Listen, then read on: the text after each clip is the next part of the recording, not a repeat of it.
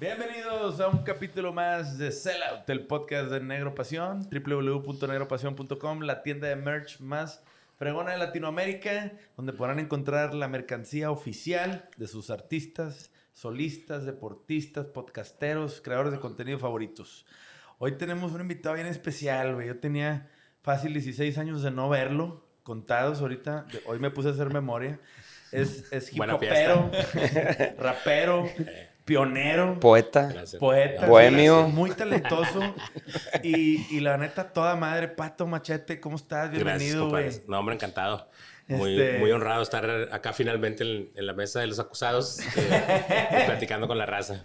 Sí, güey, no manches. Yo, yo me acuerdo, este, y voy a empezar con esto porque lo platiqué una vez en un podcast y un vato lo quiso sacar de contexto y estuvo bien rebane. Este, yo les dije, no, güey, yo me acuerdo cuando conocí a Pato Machete, güey, por Milo. Un saludo a Milo Escalante. Exacto. A toda madre, el buen máster. Este, que, güey, pues me tocó conocer a los amigos de Milo, entre ellos estaba Pato, güey. Y nos tocamos la cascarita, güey. Echar la cascarita en una despedida de soltero Stevie o algo que estábamos Sí. ahí en un rancho. Y, güey, yo andaba todo culiado porque me tocó en el equipo de Pato. Y yo estaba de que, güey, si la acabo en el soccer me va peor. yo estaba en el. No lo conocía, güey. Todo tiene cara que le pega a alguien. De que si me meten gol, man. a ver, Exacto. Este, y, y, y dije, güey, y resultó ser el güey más buen pedo del rancho, güey. Y no mames, la guacié con madre con el vato y con madre. Entonces un vato puso de que me iba a verguiar si la caga y ahí cortó. Ay, y, ay, dije- y Arturo dijo, a huevo, pin- pensaste, pinche malandro. Y el güey pone un videito de que Farías dijo que Pato es un malandro. Y yo le puse, chingas a tu madre, pendejo. Claro que no. Y el vato, "Eh, estoy queriendo jalar seguidores, no chingas. Güey, es algo bueno que la gente piense que eres un Sí, malandro. la pues sí. jala. sí Ma- jala. ma- sí, más bien, funciona en ciertas ocasiones. güey. Pero, güey, ya que conoces a Pato, dices, nada que ver, güey. El vato a toda madre. Qué Pero, güey, esa es la historia, güey. Estuvo a toda madre. Nunca se me va a olvidar ese güey, pedo. Cómo no, allá en Santiago, ¿no? Sí, en Santiago. En, la- en la en el rancho de, de mi comadre, cómo no. Este, sí, pues es que nos estamos acordando también ahorita que incluso le, le ayudaste a Milo con lo de la boda, y Sí. con la casa y todo esto. eh, y bueno, pues empezaban también en, en esta onda del below the line que le dicen. Sí, sí, sí. Está muy mamón Ahora tan común, güey, ya sé, güey. Sí, güey. Pero bueno, que también cambió, creo, creo que la industria, ¿no? Sí. Para, para bien. Oye, Pato, platícanos, ¿de qué edad tenías cuando el pedo de control prende y te dicen, eh, güey, pues... ¿Fue tu primer banda? Cuando lo control- No, ya había tenido un par de bandas antes. Empecé a tocar en realidad bien morro, eh, como a los 12 más o menos. Me encontré unos compas, mis papás se vinieron para acá, para San Pedro, mi familia es del centro. Pero se movieron mis jefes para acá cuando estaba en realidad, pues, la- el valle apenas empezando como a emerger, güey, ¿no? Alrededor de Fátima habían bien pocas calles, güey. Y nosotros vivíamos por ahí. De hecho, también luego conocí a Ricky un poco más adelante. Bueno, mis- nuestras hermanas fueron muy amigas de toda la vida, hasta la fecha. Sí, hasta la Compañeras, fecha y por ahí, súper, claro. súper amigas. Mi- por ahí como Gaby. pues, nos, nos camareábamos. Obviamente por la diferencia de edad y de Sí, morro, claro. pues está bien marcado. Pero luego nos fuimos como que cotorreando y conociendo más. Pero en esa época precisamente me vine para acá. Eh, entró al Necali, que era todavía una escuela que estaba bien chiquita en el centrito, cabrón. Claro, güey. Y arman una especie como de mm, eh, festival musical, ¿no? Como una revista musical. Y la idea era que hiciéramos una banda. La maestra que nos daba canto eh, era una, la típica maestra Citlali, que en paz descanse, eh, tenía una banda de covers de estos como de boda. Y entonces le encargaron que armara una especie de banda en, el salón, que estábamos en cuarto, para que tocara con. Era el mago de Oz, si mal no me acuerdo. Y una amiga era la bruja. Entonces había un momento en el que la bruja cantaba con los Órale. cuervos y nosotros éramos los cuervos que tocaban para que tocara, para cantar a la morra, ¿no? Entonces armamos dos rolas nada más, en realidad, o tres. El tema es que yo quería tocar batería desde morrillo, me gustaba como que la onda de los botes y ya sabes, ¿no? Y el ruido. Eh, y un amigo mío, Andrés Treviño, ya estaba en, en- en la batería, o sea, ya había hecho como el, el casting. Me dice, pues está el bajo. Y yo, pues, ¿y ¿qué es el bajo, güey? No, de que, pues, ni pinche idea. Y dije, pues, chinga su madre, güey, ¿no? Y yo ya había intentado guitarra en algún momento porque mi papá le había entrado hablando de la bohemia, ya sabes, Claro. y, y mi abuela tocaba el piano. Entonces, le había intentado por ahí, pero de morro no me entraba. Como que traía la onda de la guitarra eléctrica y como que el ruido, ¿no? Entonces el bajo me llamó la atención, empecé a tocar el bajo, no sé, yo un año. Y cuando termina, pasa lo de la revista, yo me quedé con el huevo que quiero seguir tocando, güey. Y yo con mis compas, ¿qué onda? Y me dice, no, pues yo voy a jugar fútbol, güey. Yo tengo básquet y el otro, güey, no, pues a mí me da huevo, o sea, que... Y yo, güey, yo quiero hacer este pedo, ¿no? Yo emprendido y todo, así que, güey, ¿qué onda con este vato? Entonces fui a dar, de alguna manera, no me acuerdo cómo, güey, al Franco, algo hicimos ahí como en el, en el auditorio. No me acuerdo si eran clases que yo estaba tomando de, de otra cosa, que puede haber sido con, con la mamá de, de Chuy, un buen amigo que intentamos también guitarra y creo que nos daba flauta dulce en ese entonces. Y me encuentro a unos compas que pues luego se hicieron muy buenos amigos, que entre uno de ellos está Francisco Lelo de la Rea Panchis, que es un guitarrista muy reconocido de aquí de, de jazz de, de Monterrey. Eh, Javier y, y Yunque. Y ellos, como estaban en el Franco, ya llevaban guitarra por lo de la rondalla y tal, desde bien morros, hablando que 11, 12 años. Le digo, pues yo estoy empezando a tocar batería. Yo ya estaba ahorrando como que la primera Navidad para comprarme una batería usada. Que se la compré al maestro este de la banda de, de tus papás, se llamaba, me acuerdo, el, el, la de covers. Y total, pues armé la banda, se cuenta que con, con estos manes. Y en esa época, pues tenía dos años, yo creo que debo haber tenido, debo haber sido 86, 87. Entonces estaba sonando bien cabrón. Eh, estaba entrando todo lo rock en tu idioma, güey, era lo que se un chingo. Okay. Obviamente Soda Stereo. A mí me tocó ver a Soda Stereo, por ejemplo, en el, en el Regio, güey, en, acá en Chepedera, güey. Vinieron a hacer unos no, conciertos, man, sí, güey. Pero cuando Soda Stereo era nadie, Fue wey. la primera vez que vinieron. Los enanitos creo. creo. que también vinieron. No me acuerdo si Laureano Brizuela, güey. En el gimnasio del Regio, güey. Es como mis primos, tío, que eran de ahí del centro, güey. Y estaban en el Regio. Por eso me conecté. Y un amigo de acá se prendió y fuimos a dar allá. Y así nos fuimos conectando, porque digo que entonces era todo lo que entraba. Entonces era música en tu idioma, era rock en tu idioma más bien. Ajá. Y eran Enanitos, Hombres que, claro. este, Duncan Du, pero ahí también venía Charlie García, Prisionero, Los Toreros Muertos, toda esta onda, ¿no? Y yo traía un bagaje malo bien de, mi, de, mi, de mis hermanas y escuchaba lo que, pues, los amigos y los novios y... Y en ese entonces pues era mucho electropop y a lo mejor más como glam, ¿no? Que era lo que estaba empezando como a rifar pesado, güey. Yeah. Y esta onda en español me llamaba mucho la atención. Aparte ya habían bandas muy reconocidas aquí en San Pedro, eh, como La Corte, como Faces, Boycott, Niña Violeta, Faces. Que son para mí, pues de alguna manera como los, los pilares de, de, la escena que luego nos tocó a nosotros, porque en realidad ellos en esa época había un concurso que era Rock en tu idioma, fueron a concursar al DF y todo. Eh, creo que la corte quedó por ahí en segundo o tercer lugar. Pero ellos ya grababan viniles, güey, y los llevaban igual a Musical More y, pues andabas en el centrito en ese entonces, pasaba la raza oyendo La Reina del Lugar, que era la canción de, sí. de la banda de Montal, güey, la chingada, y traía a todo el mundo las stickers o hacía D99 las pegas de las stickers, ya eran de Faces y de Boycott, o sea, había como un happening. Y pues yo de morro mío me metía a las kermeses donde tocaban ellos a verlos, güey, ¿no? Y a cotorrear, ¿no? Llegaba con el baterista de la corte y le decía, yo también traigo un parche, fálame en la, en la tarola, güey, te ayuda. Y pues sí, me daban bola este puñetín de que ayúdame a armar la batería y me fui metiendo ahí como con la racilla. Entonces, de ahí me quedé tocando eh, con estos güeyes, yo creo que dos o tres años más y luego empecé a agarrar como la onda de que quería como, en serio, ¿no? Y pues todo el mundo lo agarraba como de hobby. De hobby, güey. Pero pues yo era muy aplicado porque me, me tocó incluso que empecé a jalar a la hora que empecé ya como con la onda de que, bueno, los platillos y los parches y le, pues, güey, es una feria, cabrón. Mi papá, pues dale, güey, pero pues búscate un jale. Ráscale. Entonces empecé a jalar, precisamente me estaba acordando con, con Mireles, güey. La, la mamá de Mireles nos dio chamba en la pulga de las torres porque ellos vendían pantalones Pepe. Y es que traían, güey. y entonces nos daban chamba ahí, güey, los veranos y, y, y las navidades. Y yo creo que mi tía fue la primera que nos dio un, un aguinaldo en la vida, cabrón. Entonces empecé a agarrar como esas cosas. Luego trabajé un tiempo también en el centrito, en, en el Subway, años, güey. Tres, cuatro años, güey. En el Icelander, güey. También trabajé dos o tres años, güey. Sí, güey. Entonces, de alguna manera, pues me tocó como esa onda de, bueno, güey, pues quieres, pues dale, güey. Y aunque no faltaba nada en la casa y pues estábamos claro. como en una escuela chida, mis papás, pues era la idea como irse a San Pedro para ¿no? Como que, que esta oportunidad, pues también fue como, bueno, le quieres dar, pues chingale, ¿no? Sí, tu hobby, tu responsabilidad. Tu hobby, Aquí exacto, pero eso era bien claro, era como hobby, güey. Sí. Nada más, güey. Entonces, obviamente, con el paso del tiempo empecé como a batallar un poquito más cuando fueron viendo que ya era, estaba viendo hace un poquito también un podcast contigo, güey. Cuando llegas y les dices de que quiero hacer esto, estás pendejo. Ah, o sea, de que estás hablando puñetas. Claro, yo aparte ya tenía, bueno, pasó toda esta onda, ¿no? Te digo que empecé estos güeyes agarraron también como otra onda. Es muy loco porque esa banda desembocó eh, luego en lo que fue Fuscas y Nopales, más o menos. Ok. De ahí hace cuenta que yo me salgo, entra Juanqui, Lleverino, y luego se sale Pancho y entra Flaco y se empieza a formar ahí y termina en Fuscas y Nopales. Eh, y yo ya para esa época, cuando lo de Fuscas y Nopales también había estado en varias bandas, iba y venía. Y yo conocí a Toy porque Toy también de repente estaba involucrado en, en algunos eventos que se hacían en el CUM, que nos prestaba un maestro ahí una, un, un como gimnasio que acaban de abrir y se hacían muchas tardeadas tocadas. Y Toy andaba metido ya con el equipo del audio, güey. Y Toy tocaba la armónica, entonces andaba como de arriba para abajo. Yo lo cotorreaba ahí, güey. Pero pues en esa época digo que tocábamos rolas de Gons y era como esta onda, sí, güey.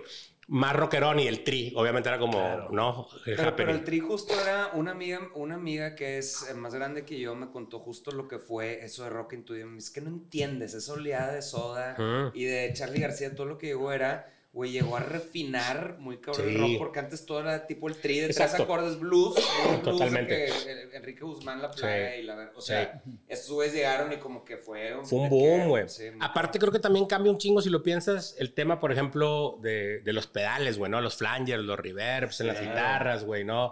Toda esta onda como más, este, pues electronicona, güey, ¿no? Pero que también tenía que ver mucho con los sintes, o sea, Claro. fue, to- fue toda sin duda una época. una evolución, Pero como bien dice mi compadre, sí tenía mucho que ver con eso también, que eran de, de repente venías oyendo más cosas como urbanonas y luego escuchabas arreglos mucho más producidos o más como, como definidos. Pero fue una escuela bien, bien chingona. Entonces, te digo que yo por ahí ya conocía mm, a Toy, lo había dejado de ver y luego de repente vi que ya era Toy, el de la última de Lucas, güey, porque la última de Lucas ya era la banda, Ya, ¿no? La banda. Pero tú estabas en pasto, ¿no? Yo estaba en Pasto, pero ahí todavía no entraba en Pasto. Esa, esa es la onda. Ok, ok, Entonces, ¿por yo justo estaba buscando banda y voy y doy con Toy un día en la UDEM.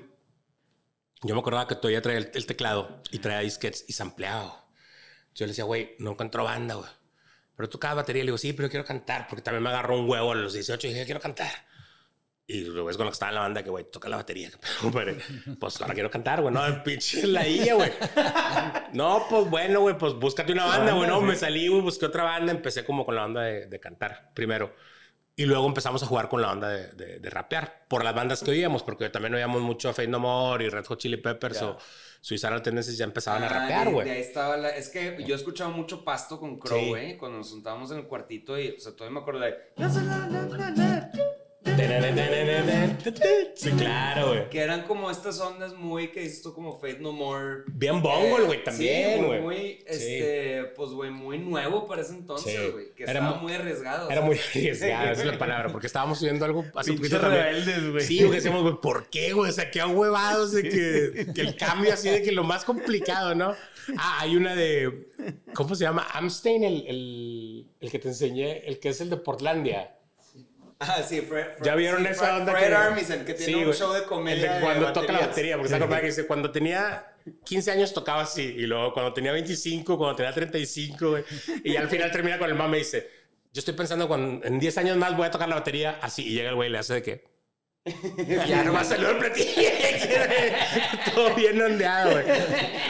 Pero sí, pues va cambiando también la, Claro, la, onda, güey. la manera de, de tocar. Entonces te decía que, bueno, finalmente cuando me encuentro a Toy, este, yo ya traía precisamente la onda como que del hip hop. Entonces decía, güey, voy a comprar una pinche máquina de ritmos y me pongo a hacer música yo, güey.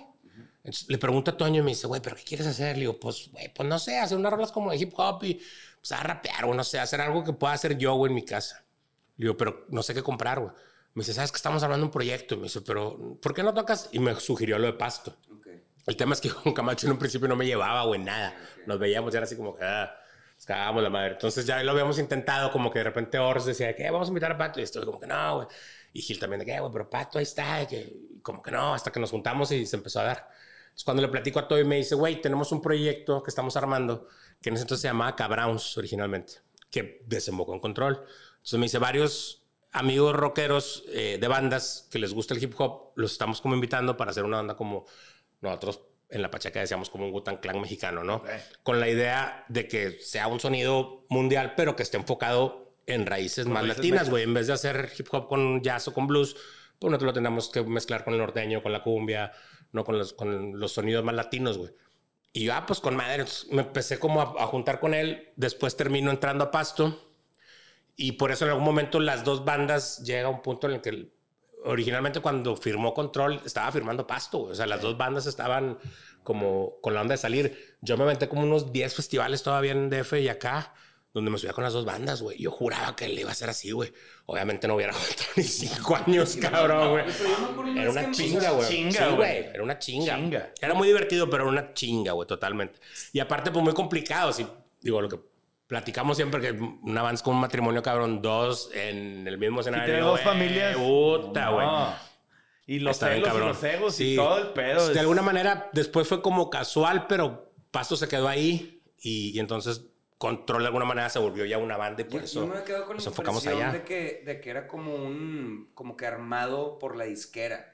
Control, No. más o menos. Pero No. Fue por lo de los integrantes. En realidad fuimos nosotros, sí. O sea, lo, lo loco fue que precisamente Toy estaba en ese entonces con Gabriel, mi compadre también, el, el que era el bajista de la última. Ellos traían la banda como empezar a armar un sello. Y como ya estaban las bandas llevando los, los demos a las, a, a- a las disquerías, como les llamábamos antes, eh, pues no sé, Alebrije ya ha vendido, yo creo que 10, 15 mil copias, cabrón, fácil de- desde su demo. La última, Cuervos de Malta, Inspector, El Gran Silencio, todos tenían los demos, güey, y los llevaban a las tiendas y los vendían a las tocadas. Y se vendieron, como hacemos ahorita, 10, 15, 20 mil copias. Ustedes les tocó todos los cassettes, cabrón. Era un gozo, güey. Entonces llegábamos a las, a las disquerías y era, güey, ¿qué es pasto? Güey, tú ponlo ahí, güey, te dejo 10 y, y me hablas, güey, sobre, te hablaba, oye, güey, tráete otros 10, ¿qué pedo con usted? No, pues ten, güey. Y los vendíamos a las tocadas y así creo que fuimos haciendo un poco de ruido como para que llegara entonces el tema este de las disqueras. Creo que cuando llegan ven que hay precisamente un, un movimiento y, y- y raza que se estaba como buscando producir sola y, y patrocinar sola. A ustedes también les consta que pues le terminábamos poniendo, cabrón. Ah, o sea, claro, claro, había que brincarle. Y así es, güey. Entonces creo que esa escuela fue la que nos ayudó un chingo como para, para llegar a ese, a ese lado. El tema es que entonces estoy con la idea de lo del demo. Él graba con Pinelo el, el demo de Pasto y lo mandamos entonces a la disquera de, de Robbie, que era Manicomio, en Manicomio. entonces era Polygram, Bolígrafo.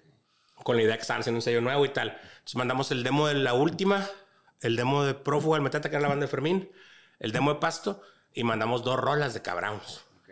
Ahí, pues ahí. Ahí como de sí, güey, de extra, ¿no, güey? Sí. Oye, de ¿Y esas repente, eran pum. ¿cuáles? ¿Cuáles eran esas? No Esas dos rolas era, una se llamaba Ma- Marías Pop, que luego terminó saliendo en el tercer disco como Paciencia, porque? Trae un sample original de los Beatles, güey. Ok, Órale. Pequeño detalle. Hombre, güey. Bien pendejos, cabrón. de Sí, güey. Está de No, cabrón. Ahorita te platico porque es peor, güey. Sí, sí, sí. Del White Album y la verga. Así de que, sí, güey. Flying. De que tin, tin, tin, de- Güey, era de que, claro, güey, este sampler, pum. Empezamos a escribir ahí. Era ese, creo que humanos mexicanos, güey. Creo que era la otra. Entonces, total, luego fue un desmadre porque ya cuando íbamos a grabar el primer disco, güey, Jason dijo, sobre, vamos a empezar con esta rola, la de Varias Pop. Y le dice todo, sí, la del sampleo de los Beatles. ¿La del sampleo qué? De los Beatles, güey. la- ¿Cómo que de los Beatles, güey? Sí, güey, es el sampleo del White Album. Que... Ok, esta rola. Acá. A la basura. Ay, Así le hizo, de que acá, güey. Empecemos con la otra y nosotros, neta, qué pedo. Güey, eso no va a pasar nunca. No, pero vamos a pedir permiso. No, No va a pasar güey. nunca. No, güey, es que si pedimos permiso, que porque vamos a hacer una adaptación que. Y eso, de que, eso no va. O sea, güey, lo mejor que les puede pasar es que no los demanden y como quiera no van a recibir nada y no lo van a poder sacar. O sea, de que olvídenlo, güey. Entonces, no, ni de pedo. Por eso digo que se quedó calmada. Y luego en algún momento la volvimos a como reinterpretar y la terminamos sacando en el tercer disco. Pero es- ese Fueron esas que- dos rolas, güey. ¿Qué les ayudó a hacer con, con Control como productores? Ustedes ya tenían el concepto de fusionar hip hop como con Sí. cumbia y todo ese pedo y el güey nada más vino Le dio a, forma. a ponerle forma. Lo que o- pasa es que creo que en realidad sí le dio forma, le dio, yo creo que sonido también, coherencia, todo. O sea, hay, hay muchos como, creo que yo, este, niveles en los que Jason aportó para, para con el control. Yo siempre he dicho en realidad que es el cuarto control, ¿no? O sea, Sí, creo sí, que no sí. hubiera sido jamás igual, güey, sin, sin él. Y tuvimos una ventaja bien grande al encontrarnos, lo que también fue como muy circunstancial. Pero creo que cambió incluso el tema de la escena, güey, para siempre, porque también nos setió un, un precedente. Nosotros traíamos claro la idea de, de jugar, de samplear, pero por ejemplo, lo estábamos platicando también hace poco en, en algunos podcasts, en ese entonces no habían los samplers, o sea, había solo un, una mezcladora que traía un botón de sampler que te daba 5 segundos de lo Sí. que pescaras, y eso ya lo podías reinterpretar o, o pasar toda la cinta, y con eso puedes empezar a jugar. Toño estaba trabajando en ese entonces en, en Soundstation, en la noche. Y ahí también estaba trabajando Rosso precisamente y, y Haas, creo, en ese entonces. Entonces Fermín y yo íbamos en las noches y cuando tenía este güey tiempo muerto nos poníamos a jugar ahí. El tema es que nosotros sampleábamos con el, con el Logic. Digo, con el Logic, con, el Pro. Tools. Con el Ah, Pro Tools. Porque la Akai también ya existía, pero era carísimo, güey. Carísimo. Sí, sí, sí. Y aparte no lo encontrabas, que era un pedo. O sea, por más que juntabas la feria, güey, era, ibas a Macallen a preguntar y te decían, ¿qué es eso, güey? Sí, Aquí sí. ni de pedo, güey. O sea, entonces empezamos a jugar más bien a la mala con el Pro Tools a utilizarlo de la manera en la que no lo debía utilizar. Nosotros agarrábamos el, el sampleo ahí o grabábamos una batería y luego ya la chopeábamos y, y se lupeaba, ¿no? Y esa fue la manera en la que fuimos aprendiendo.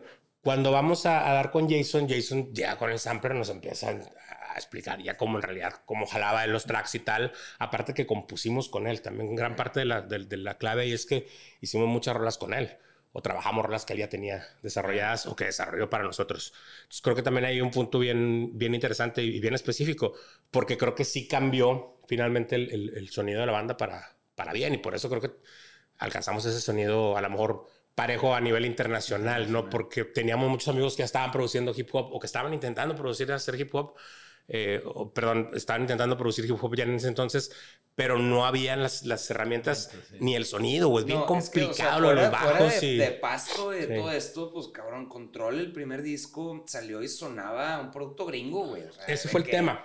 Muy bien hecho y aparte de que, bueno, a mí me embolaba porque Gracias. esa fusión sonaba muy natural, pero nunca lo había escuchado como cumbia regional sí. con hip hop, güey. Y era cuando estaba morrido, estaba experimentando de que claro. fumando y así era como, güey, era otro pedo. Exacto, güey. Este... aparte, deja tú, marcaron un chingo de tendencias aquí en, en la sí. ciudad, güey. O sea, yo mi primer gorrito que me compré fue por este güey. Sí. O sea, este, el, el, tema de las rolas, güey, bajar las ventanas del carro empezando a manejar era de que, güey, you feel sí. like a badass. Sí, sí este, güey, yo me sentía Era un tema wey. actitudinal, güey. Uh -huh, y obviamente eran rolas que marcaron mucho tipo de tendencias en, en, esa generación. Ahora, Pato, cuando sale el mucho barato, ¿qué edad tenías, güey? Tú eres el más morrillo, ¿no? Yo soy el... Toy, es el más ¿Toy? chico. Ok. Todo es el más chico, yo soy el del medio y Fermín era el más grande. ¿Y cuántos años tenías cuando te firma la disquera? Cuando nos firma la disquera teníamos. Yo tenía, creo que 19, iba a cumplir 20. Ah, okay. Sí. O sea, porque me imagino que, güey, qué difícil haber sido, güey, de que pues pusieron los, las rolillas ahí en medio de los demos, güey, de las sí. bandas de todos. Y de repente es de que, eh, pues nos le vamos a dar con cabrón, güey, pues chido, fue un placer. O sea, sí, como wey, que decirle a tus claro. compas de pasto. Sí. Eh, pues no quedaron, pero yo sí. No, y era bien complicado por lo que te decía ahorita, porque primeramente por las tres bandas nosotros pensábamos que era como, ay, las bandas chidas de Monterrey, ¿no? En ese entonces había como un happening. Y fue como, güey, la última tenía creo que un contrato previo que estaban como tratando de, de arreglar con Marea. Okay. Rock era de BMG, que nunca sucedió nada con ese sello. Y habían sacado el disco de la última. Entonces estaban como que con esa onda y no podían firmar directamente. Y lo de Prófuga como que dijeron, está chido, pero no es nuestro pedo.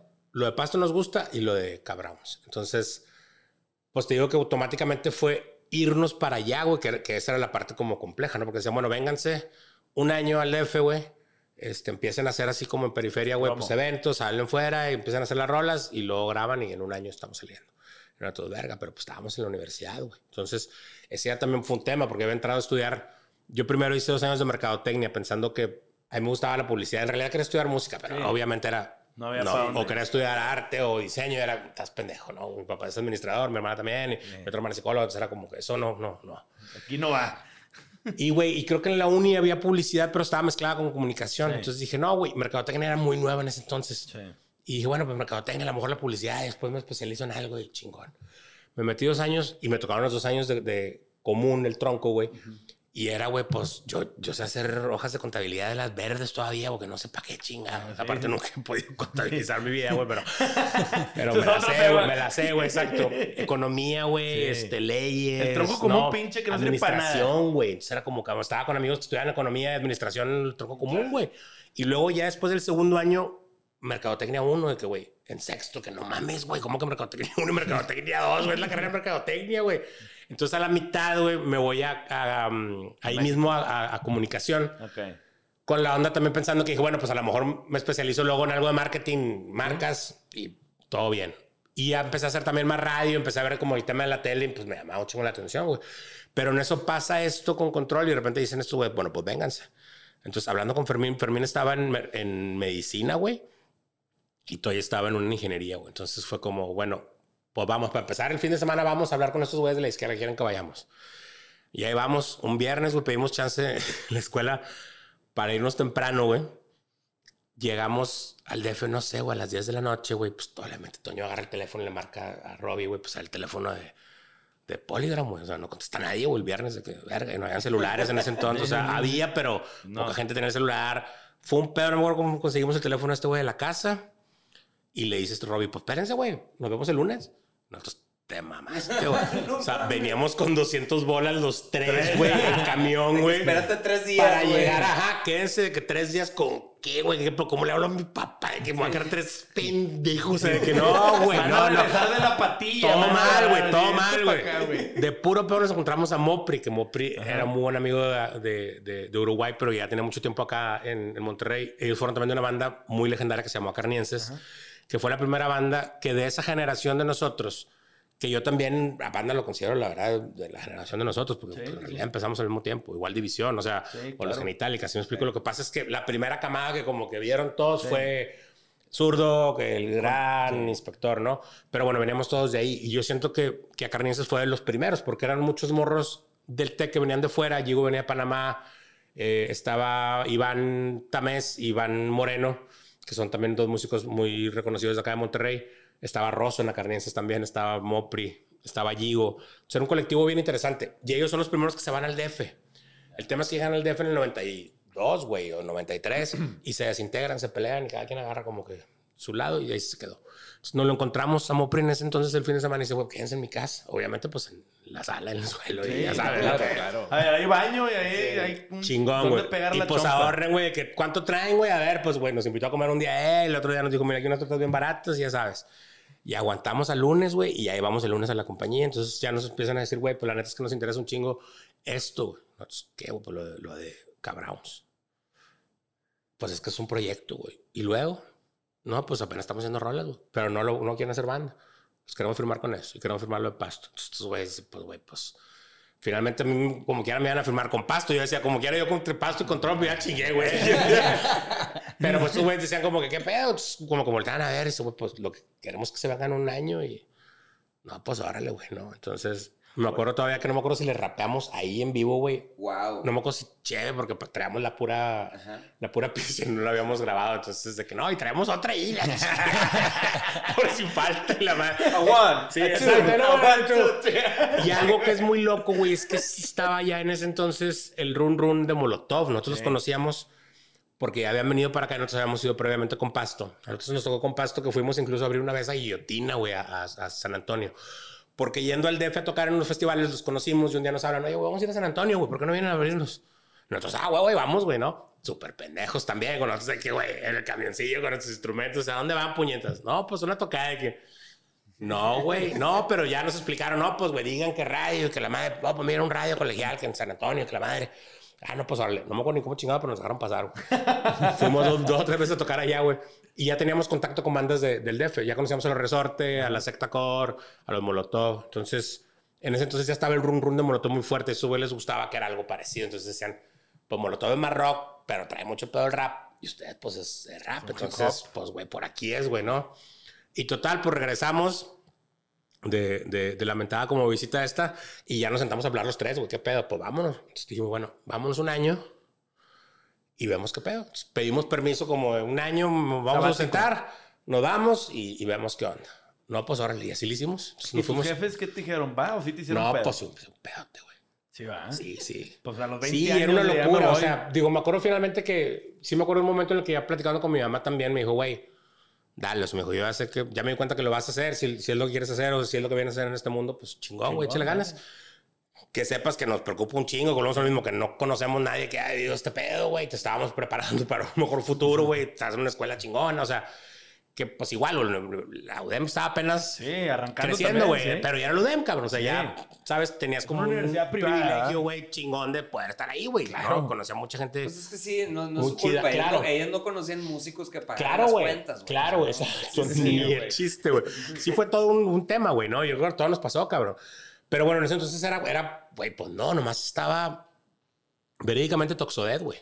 Y Toxodet porque siempre se ha movido en un mercado... Sí, un nicho. Alterno, cabrón. ¿Sí me explico? Y porque saben que van a tirar chingazos y pues te doy tanto y se chingó y órale y a ver a qué hora llegas y te subes y, o sea, es así, güey, apache de madre. Pero lo han logrado sobrellevar por un chingo de años. No sé si alguien más en ese entonces, Límite estaba apenas em, saliendo. Pero bueno, era también, yo me acuerdo con mi hermana desde que platicaba, se murió, me decía, güey, con madre, pero norteño. Me dice, así a ser rock, te vas a morir de hambre, pendejo. dale, güey, norteño, dale, porque luego mi sobrino, eh, yo quiero que, pues, como la música, como mi tío me dice, ah, mi hermana es chingón, ándale, pero como duelo, como intocable, como pesado. Es como tu pinche tío, nada. Está muriendo de hambre. ¿Sí comprende? Sí, exacto, sí comprende, no. Algo, chingón, güey. Sí, era muy complicado. Oye, Pato, ¿y el contrato cuando te lo dan en la brisquera? Tan chavillos, traen la ilusión, güey. No, buena idea, güey. Güey alguien los coachó para firmar el contrato. O sea, si tuvieron alguien que. Hay un momento clave que es muy loco. Que Mopri fue el que dijo: A ver, préstame ese contrato. Kid, qué chingón, güey. Y Mopri se especializó en eso después. Porque Mopri era el que había como que visto un poco como el tema de lo de las disqueras y tal, por, por acarnienses. Entonces, Después fue muy loco, pero él le ayudó con a Plastilina, hasta el gran, güey, el contrato de, de, varias gente que ni siquiera de él, güey, llegaban todos luego, eh, güey, los jumbo, oye, güey, pues ayudaron con este pedo, no, ¿qué onda, güey? Y pues había el pinche contrato más culero. Digo, ya se la saben, sí, güey. como a Machotes que nada más les cambiaban el nombre. Sí, sí, sí, sí, a la brava, a la brava. Y para ti era el contrato que te cambiaba la vida, pero para eso es cualquier pinche contrato más. Y, y es muy loco, pero también lo hemos estado platicando mucho, güey. Ahora creo que es, es, bien distinto como lo alcanzamos a apreciar por los años, por lo que hemos vivido, por, por lo que hemos pasado. La experiencia. Pero pues finalmente, pues nadie te ha prestado una lana sin esperar un pinche regreso atmosférico, güey. O sea, Exacto. siempre. O sea, el riesgo lo corrían ellos. Sí, sí, finalmente sí. O sea, ellos le estaban apostando. Ahora. Además que para ellos eras, pues, uno Claro, exacto. y nosotros nos estamos arriesgando la vida. Exactamente. Ese es el tema, güey. güey, pues bueno, tú si la cagas, pues me haces así, güey y yo si la cago, ya me la pelea acá, güey, ya no regreso, güey. ya, no me abren la puerta de la casa, güey. O sea, va a valer madre, güey. Claro, güey, exacto.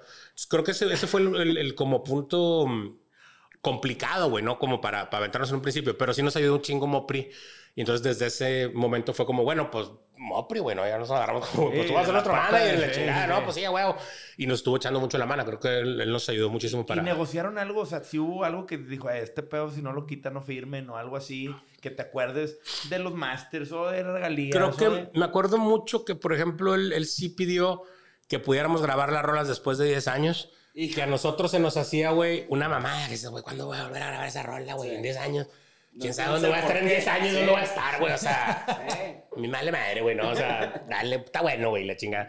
Pero creo que sí fue un, tiro bien cabrón. Y, claro, güey. Y creo que también con la editorial hubo también un tema parecido que no me acuerdo si nos regresaban las rolas, creo que fueron 15 años y luego ya las pudimos volver. Bueno, yo estoy todavía ahí como arreglándolas, pero sí nos dieron como es, esa posibilidad, güey, sí, que, que, mucha gente no tiene, cabrón. que luego como quiera supe que se fue mejorando y hubo también otros peores, güey, porque pues sí, hay de todo. Pero creo que eso sí nos, sí nos alivianó un chingo. Sobre todo más bien la onda de, de, de habernos recibido, porque creo que eso sí fue, fue básico. Éramos los primeros que en realidad no estábamos yendo para allá y entonces nos apoyábamos mucho precisamente. De repente nos quedábamos en casa de Guido, güey, o Ruli también se acaba de ir a tocar con, con víctimas. Entonces, Ruli supo que estábamos ahí y dice, güey, vénganse, güey, acá a mi casa, a, Coyacán, güey. No, pues vámonos tres a Coyacán, güey. y llegamos pues, a la casa de Bulón, verga. Entonces, chale, pues es casi la Bulón, güey. Pues a Bulón era Bulón, verga. claro. Oh, güey, qué pedo, güey, toda madre. ¿Cómo está, pinche rancheros? Que la chica pase. No, mete a Ruli atrás, güey. Y Ruli vivía en el cuarto de servicio, güey, así atrás, güey. ¿no? Digo, vénganse a mi casa. Sí, güey. verga. Y dice, ¿qué? ¿Vienen a visitar a Ruli o qué? No, pues nos va a dar quebrada. Ah, se van a quedar, le muchos gorrones. Y le, no, pues ahí está su cuarto y le pinche cuartillo, güey. Así que, chale, güey. Vamos todos metidos al. Pero nos hizo un paro de cabrón, Abulón también, la neta. O sea, qué chingón. Una vez también nos recibió Rocco, güey, Sax, güey. O sea, este. Tú, empezamos a tener, sí, empezamos. No, de, de Maldita. De Maldita. Y luego empezamos a tener también mucho contacto con los Panteón. Abríamos mucho de, las tocadas en un principio con ellos. Eh, con La Gusana con los máquinas, pues en realidad nos llevamos que falleció ahora en pandemia hace poquito. sí, sí, sí, un tipazo. Fue lo primeros que nos, que nos recibió allá también en el DF. Oye, y, y, Pato, pues obviamente llegan a México, güey, tres regios, pues medio perdidones. No, hombre, güey, perdido. Agarrándose Imagínate la primera vez Camacho en el Bulldog, así que volteamos. ¿Qué es eso? ¿Qué es este pedo? Sí, güey, porque aparte era un despelote, güey. Nosotros veníamos en una, una cultura mucho más ranchera, güey. Qué, padre que, o sea, tú, tú, y yo sentimos y vivimos eso también. Todo pero es claro, de, otro, de otra sí, parte. Está sí, chido. Sí, sí. llegamos también a la ciudad así como a ver el desvergue ese que... ¿Qué es eso? ¿Qué es este pedo? Volteamos, me acuerdo con Camacho y decía, mira, güey, qué guapa morra, güey. Sí, güey. Ah, no, pero se me hace que su vato, güey, está besando con ese güey, sí, güey. Y de repente, oye, güey, mira, está la misma morra, Ah, cabrón, pero estamos con ese güey. con otro güey. ¿Cómo, güey? No entendemos que no era su novio, Stile, chica. No, pues era un despelate sí. el bulldog, güey, todas contratadas. Un, ranchero así con mucho respeto. Y sí, güey. Luego Camacho. Me permite esta pieza. Sí. Camacho ya mamado, como era barra libre, güey. Pues, y ya cuando, ah, cuando empezamos a ir a tocar, luego ya decían de que, pues, güey, vengas el viernes porque toca coda. Ah, pues vamos el viernes, y la sí, claro. No tuve pedo. Entonces, Camacho ya, pedo, güey, se pone a la mitad. Pues, el próximo güey que pase y me toque lo va a romper la madre. Camacho, estamos el pinche bulldog. O sea, quién sé qué a huevo te van a tocar. Pero el vato ya así de que en unas. Ya nomás llegaban los guardias, güey. Ahí está Camacho fuera, güey. No mames, como. Tuvimos que sacar, se puso bien pendejo. Pegan y me avisaban, güey. Ya salí, pinche Camacho fuera. Me volvieron a sacar. Y, me estás sin puñetos, compadre, güey. Mamalón, Pero eran unas aventuras bien, bien chingonas. Y la neta es que yo creo que sí tuvo su chiste, pero, pero lo agradezco muchísimo porque sí nos costó. Crecido mucho ustedes. Fue bien complicado, sobre todo meternos al. al a, pues como decíamos ahorita, esa escena, güey, ¿no? Porque íbamos con Panteón y era chingón, ahí viene Panteón y Panteón apenas estaba arrancando. Pero llegamos y pues, ¿dónde está la batería? Sí. Pues, Ay, güey. No, pues son dos tornamesas y las. ¿Y qué pedo con las trompetas? De que no, pues son dos vocalistas y las tornamesas y la verga. No, pues a ver, güey, ¿no? en todos lados era como el Bulldog la primera vez que fuimos a estaban güey. Sonaban sí, claro. más duro, güey, porque iban en línea, cabrón. O sea, Eso cuando batería y pinches sax y un mal, mal ingeniero de, de mezcla y te mandaba a la, verga sí, una banda. No, y, y ustedes les consta, güey, en esos festivales de 30 bandas. Sí, no, no, no, Teníamos una ventaja en llegar, pero también era un desmadre porque no sabíamos cómo solucionarlo. Entonces, Toño creo que traía en un principio a Dats. Sí se nos fueron a desconectar dos veces así en medio de la canción. Y güey, qué así Y luego creo que Minidisc, se nos tocó. Cuando vino Ilia Curiaki la primera vez a México, era de Polygram. Entonces dicen, güey, pues van a ir a abrir con Molotov los conciertos de, de, de Ilia Curiaki. Era el DF, Monterrey y Guadalajara, güey. Pues el de Guadalajara llegamos, güey, al evento. y nos íbamos a subir y Toño no traigo el minidisc. No. ¿Cómo, güey? No traigo el minidisc. ni el pedo, hermano. Porque, porque aparte, nos habíamos ahuevado, fuimos al soundcheck del otro lado de la ciudad de Guadalajara, güey. Hacemos el soundcheck y luego que vamos al hotel, obvio, moñas, a cambiarnos y, la, luego regresamos, ¿no? Y en la regresada al hotel fondo se quedó el pinche. regresamos, llegamos al lugar y fue que no, güey, pues, güey, corre el pinche al hotel, güey. Se fue, me acuerdo, con Marcelo Lara en chinga, güey. Marcelo, era Marcelo Lara y Robbie los que nos, nos firmaron originalmente en, en, Manicomio.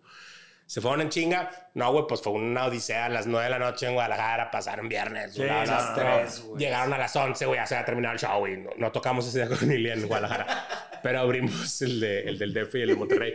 entonces, si era, una aventura bien cabrón. Ahora yo guardo el mini cabrón. Eso era bien complicado porque mucha raza le, le, llamaba la atención, pero era como, era muy raro, güey, porque luego tocábamos, como decíamos ahorita, pues, no sé, con la gusana, güey, o con máquina y era como, pues, güey, ¿qué pedo con esto? O sea, y la raza aguantaba entre un género y otro, pero ya como de repente ver hip hop era como, ah, cabrón. Hasta que empezaron a conocer las rolas. La primera vez que fuimos al, al Bulldog nos aventaban hielos, güey. Y la segunda nos aventaban brasieres, güey. O sea, era como, a ver, no entendí, güey, ¿qué onda, no? Pero pues así también es la raza, güey, ¿no? Luego te, te, va. Pues eso es lo verga. Claro, güey, claro. Eso, es lo. 0 a 100, güey, así como. Total, güey. Oye, oye, Pato, ¿y cómo se ponen de acuerdo entre los tres? Digo, una banda de tres es más fácil, es un trío, pero como que ahora tiene sus complejidades. ¿Cómo se ponen de acuerdo cuando ahorita me llamó la atención que dices, güey, con Raúl hicimos rolas ahí, las regalías, güey, quién hizo qué, güey, porque ya es que es el pedo de todas las bandas. Y pues es bien válido, ¿ah? Oye, ¿quién hizo más y quién se lleva más porcentaje y la chingada?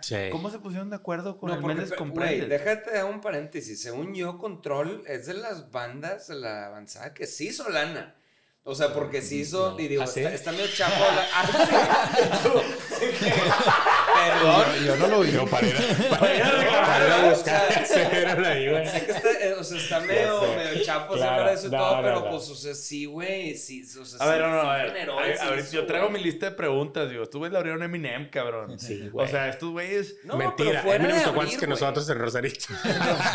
Porque se quería ir el güey, pero no se abrió. Bueno, pero han compartido escenarios, los han tocado en cuántas movies en Hollywood, Amores Perros, güey. O sea, cabrón, esa rola que hicieron, la voz de este cabrón en, en la movie, güey, en un momento tenso, cabrón. Una movie que rompió fronteras y que hizo mucho para el cine mexicano.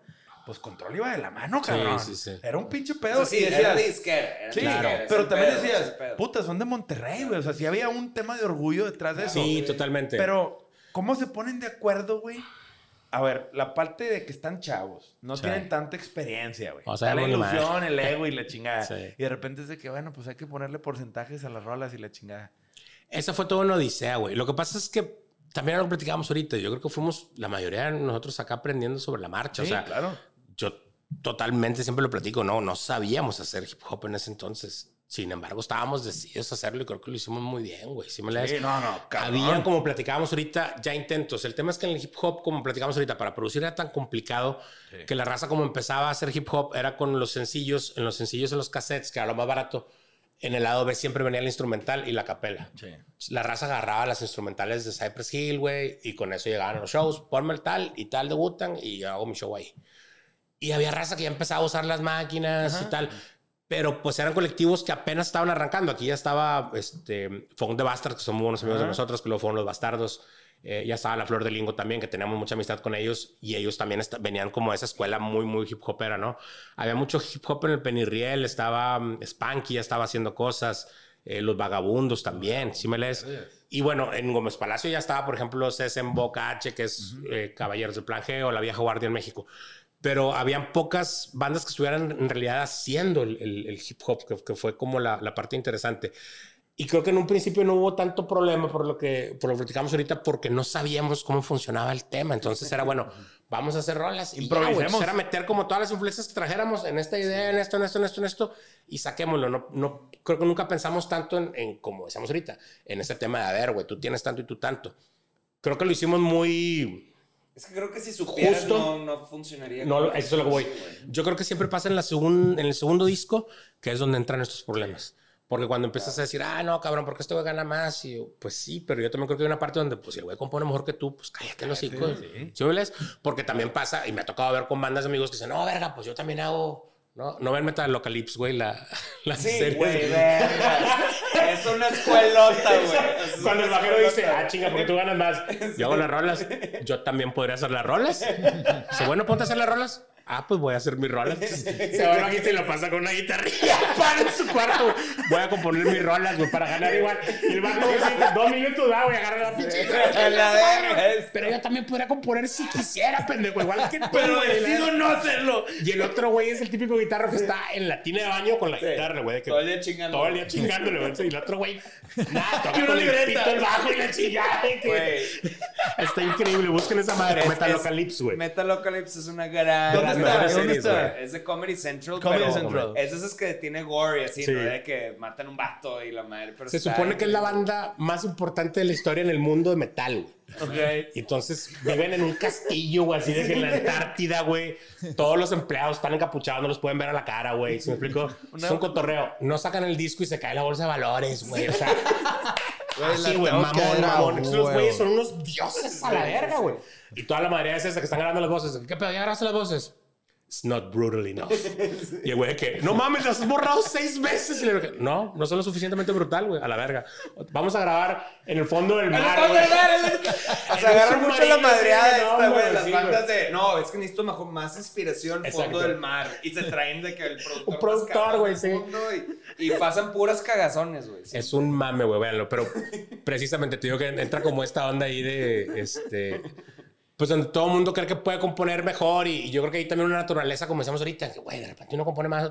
de repente todos podemos componer y se vale, güey. O sea, no hay nada más bello que en, el documental este de los Beatles, güey. Ver que llega George Harrison con, oye, güey, le voy a hacer una rola y la no mames, güey. Pero qué pinche Bobby Miney, la no mames, güey. Lo otro, oh, pues está buena tu rolilla, eh, güey.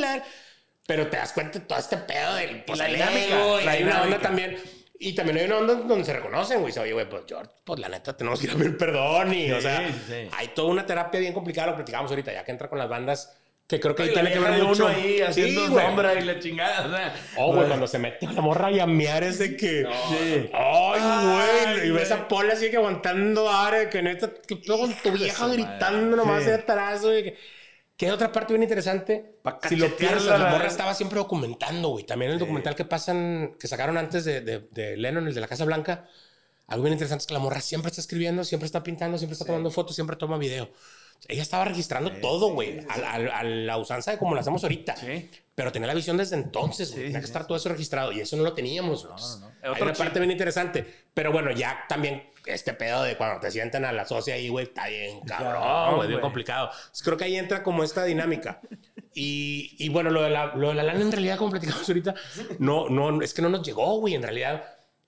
Fueron dos años que estuvimos corre y corre, güey, y para cuando de repente frenamos, fue donde nos dimos cuenta que sí se estaba vendiendo. Sí. Que ya estaba como que regresando la inversión, porque finalmente hay que pues, recuperar toda una pinche inversión, güey, que es bien complicada. Pero somos de los pocos afortunados, creo que en el país que logramos llegar a los números negros eh, y que vendimos tantas copias en, en algún momento. Y, y, a lo mejor sí, esa parte de los shows ya no nos tocó, porque fuimos a hacer dos veces, me, digo, dos, un par de veces la media vuelta al mundo, güey, y era promo, o sea, era todo porque habían entonces regionales, y entonces ibas a hacer los festivales de radio en, Argentina, en Colombia, en todos lados, y de repente te daban un boliche y órale.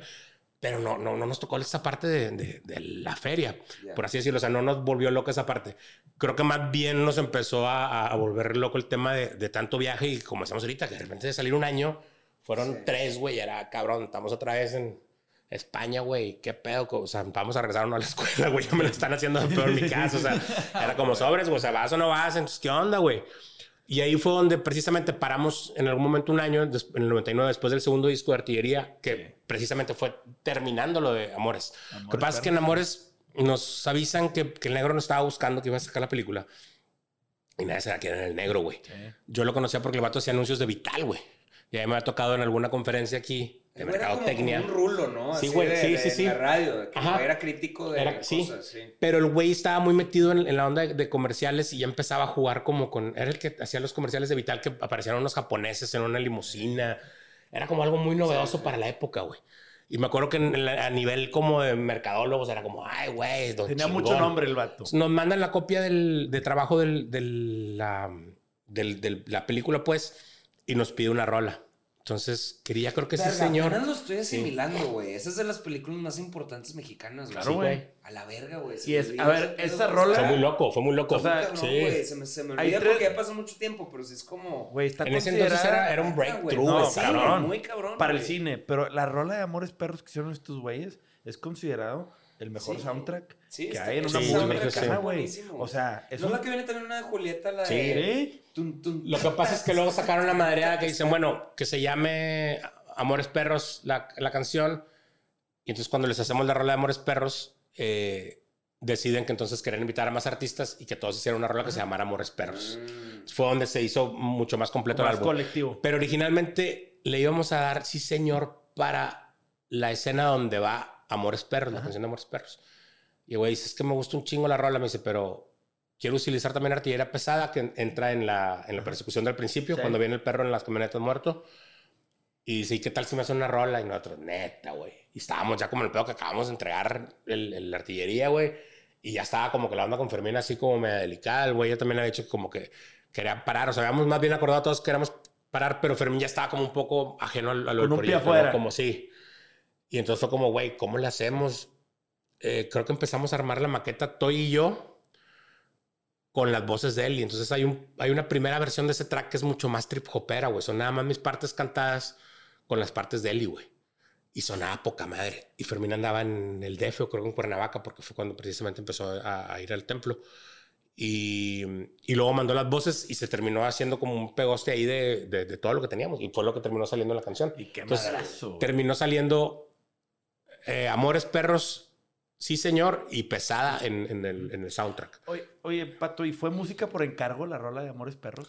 Amores Perros, más o menos. La idea era como les dejaron regalías a ustedes? No, güey, en realidad casi. Según yo, se hizo un arreglo en ese entonces porque pues era como cederlo por apoyar y que no les costara y tal. Y creo que después de un tiempo se liberaba y nos regresaba. Pero en realidad, yo creo que lo que más nos, nos funcionó fue el tema de, de, de, la, de la, promoción que nos dio. No, no, no, la publicidad Obviamente, que nos dio. lo empujó. Qué, qué lástima, al menos yo lo veo de esta manera, es ese madrazo acabó de consolidar la banda y después break. Sí. O sea, de que dices, ¡Oh! Pero sí. a ver, justo este Ese pedo... aquí, ¿cuál era tu estado de mente en ese entonces? Porque ahorita dijiste de que, güey, mis jefes, estamos en España, y estoy pensando de que... Lo dem. Que sí, sí, güey, lo dem. lo dem. Se me olvida que estás muy morro también, güey. Pero en ese punto, ¿tú ya estabas pensando de que ya, o sea, ya me dediqué a esto a full? ¿O todavía tu mente estaba como en un... Igual le, le ayudó a mi jefa a empezar un negocio, güey? O sea, sí. ¿o qué pedo? Estaba como en esa, en esa duda, sobre todo por el tema de, de lo de la banda, o sea, porque en algún momento también creo que me sentí lo suficientemente fuerte con ellos y con el proyecto como para decir, bueno, güey, me aviento, ¿no? Pero donde veía que estaba como esto ahí este, tambaleando, güey. Y después también de lo que decíamos, que veníamos de dos o tres años de no estar acá, de estar fuera, de estar desvelados, de no dormir, de estar pisteando todo el día, güey, porque te volvías loco si no, güey pues nos empezó a pagar como, a cobrar la, facturilla, güey. Entonces, sí estaba como en esta onda de, güey, pues no sé si a lo mejor, como dices tú, chingón, ya lo hice, me dedico a otra cosa, güey. Mi papá siempre trabajó en un, taller de madera que le dejó mi abuelo, güey. Pues a lo mejor me toca esta onda, güey, ¿no? O, güey, pues tengo, tengo muchos amigos que son empresarios y que andan otra onda y dicen, güey, pues no me falta jale, con alguien me meto, me pongo a vender. Y igual también lo que decíamos, pues la última etapa que, que jale antes de lo de pasto y que ya me dedicaron a las bandas, vendía pollo en la cajuela del carro, güey, con mis tías y andaba así por la colonia con las mamás de mis amigos, güey. O sea, siempre me moví, entonces decía, bueno, no me va a faltar, güey. Pero tenía también como esta parte muy clara que decía, güey, pues esto es lo que quiero hacer. O sea, si me gusta un chingo, si está con claro, madre. Claro, claro. Si lo quiero hacer. El tema es que traía también el conflicto de como no sé si es con estos güeyes o no, porque también me tocaba hacer ahí de repente el puente y era bien complicado, ¿no? pero mí iba como para un lado, güey, y ahí también en ese entonces estaba como con esta onda, quería estar tranquilo, quería estar con su morra, estaba empezando a ir al templo, y tú ahí estaba como la onda que vámonos por los dólares y la chingada, era dos como, ¿no? Este, tangentes bien cabronas y yo en medio, güey, entonces era, era bien costoso, pero creo que también fue, fue siempre el, el, papel que me tocó de, este, desempeñar, entonces lo, lo aprendí a, a, a llevar, pero en ese entonces sí estábamos como tambaleando, güey, ¿no? Entonces nos paramos ese año y precisamente eh, en ese año sucede lo de la cumbia sobre el río, que también de repente me habla todo y en algún momento me dice, güey, nos están invitando a hacer algo con Celso. ¿Cómo ves? Y la madre, y yo, güey, pues, ¿cómo ves si lo, pues, lo hacemos como control? Pues, a lo mejor no va a venir Fermín, pero todavía lo de, lo de Celso se firma como control machetes, control machete y, la ronda, ¿no? Y eso también nos cambió la vida, güey. Finalmente la ronda fue muy loco. Eh, y tú haces una amistad bien chingona ahí con Celso. Sí, muy cabrón, güey. Muy cabrona, ¿no? Es que justo eso, o sea, yo me acuerdo mucho de ti. O sea, mi impresión por fuera era, después de que terminó control todo esto, tú empiezas a hacer lo tuyo. Dije, a ver, de todos estos güeyes, y yo veía, por ejemplo, también por fuera los de fobia, los de tal, tal, tal, era como, pues un güey se hizo locutor de radio, un güey no sé qué. O sea, como que veías los caminitos ya mapeados de la vida de, de cómo los pocos que escogen seguir en la música por la música y terquearle, pues güey, eres considerado, yo lo, yo lo consideraba como bohemio por, ser por hacer amor al arte de fuera de buscar eh, picar piedra por tu lado de celebridad y demás, ¿no? Porque pues... Era por la música, no por ser por famoso. música. Entonces yo te vi a ti siempre hacer las cosas por la música y la música nada más. Y es lo que yo admiraba mucho de este güey de que, a ver, pues Toy se fue a hacer negocio con la música. Y Fermín, pues negocio con la religión, güey. Y, ¿sabes? Y de que Leo Lozane, pues de que a la la tele, güey. Porque pues es guapo y da...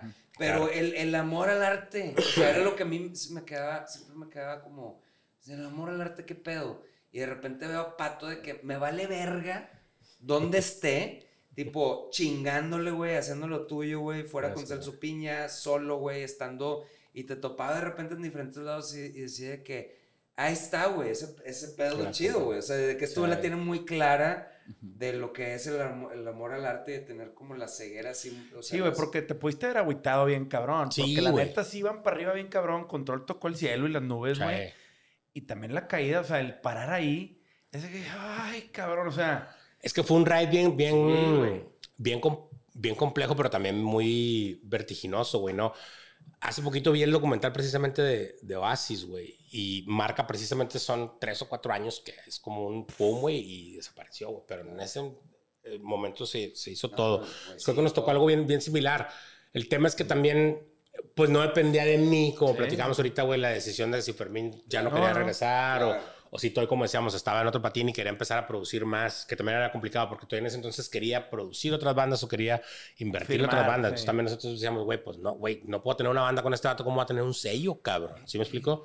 Porque empezábamos con la idea de que Artillería Pesada era un colectivo, entonces queríamos rescatar a los morros que nosotros vimos que ya estaban preparados para salir de hip hop y los queríamos firmar, apoyar y firmar. El tema es que firmarlos, pues es firmarlos, güey, volvemos a lo mismo. Tienes que meterle, tienes, que, levantar, güey. Tienes que, volvemos a lo mismo, convencerlo que no lo estás chingando, güey, y no, o sea, ser justo. Y como yo siempre he dicho, pues que el tema no es que lo firmes, el tema es que lo desarrolles, es lo complicado. Entonces, firmarlo cualquiera. Ahí fue donde entramos como, como en esta onda, te digo que viene lo de, mm, lo de Celso. Yo me, originalmente, cuando se para como que el, el proyecto Toño y yo negociamos, Toño estaba con la onda de lo de Sones, entonces Toño saca un contrato para hacer lo de Sones, yo estaba como con la onda de, quedarme con él o no, ahí decidí cómo hacer mis cosas por mi lado, y yo me metí a hacer un disco que nunca he editado precisamente, pero como con la idea de rescatar todas las rolas que a mí me influenciaron de bandas eh, con las que crecí, o sea, lo que decíamos ahorita, La, la Corte, Boycott, este, y luego también Blues Wagon, este, Cuervos, toda esta generación y quería hacer un documental en un libro o una peli, güey. Y me metí como a hacer esa onda con, los, con varios de los este, originales de esas bandas. Eh, el tema es que finalmente también llego un año después a la disquera, güey, se los pongo, me dicen, güey, con madre, ¿pero dónde rapeas? Le digo, no, pues en control, güey. Dice, por eso, güey, pero aquí no rapeas, güey. Yo, pues ya sé porque no es un proyecto para rapear. Yo, aquí canto, güey, porque es. Ah, no, pero te conocen por rapear, güey. Verga, güey. Gracias a Dios al vato. Ese que estaba en la disquera se le llevaron los dos días. El tema es que se quedó el disco en realidad enlatado. Ahí lo tengo todavía, lo voy a terminar subiendo, lo voy a editar en algún momento. Pero yo me clavé en ese año con eso. Fermín empieza a ir al, templo y se vuelve pastor en realidad. Toño empieza a trabajar también con Milo en lo de Sonex. Y se hace DJ Saca la división, exacto. Empieza con el sistema sonoro. Y a mí en algún momento me da resorte, güey. Y eran muy amigos míos, güey. Sí, claro, espérate. Y entonces me dicen, güey, pues vente, hay una película, güey, que, que, van a hacer, creo que era, no me acuerdo si, si era El Bulto, güey, la película, unas películas. Y me dicen, pues vente a hacer un par de tracks, güey, ¿no? güey, y ya estaba Camacho con ellos. Entonces me voy con Camacho. Estaba viviendo. a tocar con sí, ese cabrón. Ahí voy otra vez. Sí, güey. Es que es lo más cagado, güey. Son mis mejores amigos hasta la fecha, güey. Sí, güey. Pero sabes que creo que ya, ya caímos en cuenta por qué. Porque él tenía una amiga que me gustaba un chingo. Y a él también le gustaba la amiga. Como siempre andaba con ella, como que nos tirábamos cayendo más de mamones, güey. Y luego nos hicimos súper compas. La primera vez que nos pusimos una peda fue que ya ayudándole a desarmar la batería y la chingada, ¿sabes? en ese entonces me voy con ellos y era muy loco porque estaba viviendo justo Leche y Chiva, que son también dos muy buenos amigos, ah, que ahora son cineastas, vivían juntos con Camacho. Entonces llegué ahí a, de, gorra, güey. Y en una semana que estuvimos hicimos en realidad 10 rolas con resorte, güey, en el cuarto ensayo. Entonces me dicen estos güeyes, güey, pues vamos a una banda, güey. A huevo. Y en ese entonces estaba muy de moda, estaba saliendo lo de Perfect Circle. Entonces decíamos, a huevo, vamos a una banda. Fuera todo, güey, una banda paralela que se llame Pura tal y son los de Resorte Compacto, ¿no? O Audio Slave que también estaba saliendo. Y total, pues después de como estar ahí como campecherando, que si sí, no, decidimos que nos quedamos con el nombre Resorte y, estuve trabajando con ellos prácticamente cuatro años, güey. ¿Cuántos discos sacaste con Resorte? Uno nada más. Hicimos uno. Lo que y le dieron gira y tour y Sí, lo que pasa es que cuenta que entré con ellos, hicimos yo creo que como un año gira, un año y medio, lo que preparábamos las rolas y nos íbamos a la producción, que también lo grabamos con Jason. Eso también fue un viaje Gran muy cabrón. acierto, ¿eh? Oye, pero una pregunta medio técnica. Sí. o sea, tú qué haces con Resorte, pero las rolas pasadas, ¿cómo le hacían para tocarlas? El catálogo pasado de, Ah, nos acoplábamos como Se acoplaban y lo interpretaban. Yo me metía como un poco ahí y los ayudaba, porque también como, como era Tavo y, y, Juan, los dos cantaban y los dos tocaban, eh, pues les apoyaba mucho. Y en esa época, sí, y en esa época no estaba queso. Entonces Juan estaba más comprometido con el bajo finalmente y podía cantar menos. Entonces yo le ayudaba mucho con ciertas partes y cantaba más y nos acoplábamos ahí muy bien. Pero prácticamente la verdad es que hace poquito estaba viendo un especial. De hecho está por ahí en, en YouTube para que lo busquen. Está muy bueno. En, creo que es del canal 11 en vivo. Y entonces yo lo que hacía es que en realidad pues me paseaba sobre las rolas de ellos. ya los conocía muy bien porque era también de mis bandas favoritas. Es de mis bandas favoritas de la vida. Entonces jugaba con eso y jugábamos con el tema de lo de las rolas nuevas, ¿no? Eh, luego grabamos con Jason y estuve también, creo que después de grabar el disco, uno o dos años más. El tema es que en ese entonces también Juan Chávez estaba empezando lo de Ninja, que es una agencia que también que tiene bien importante en el DF, güey.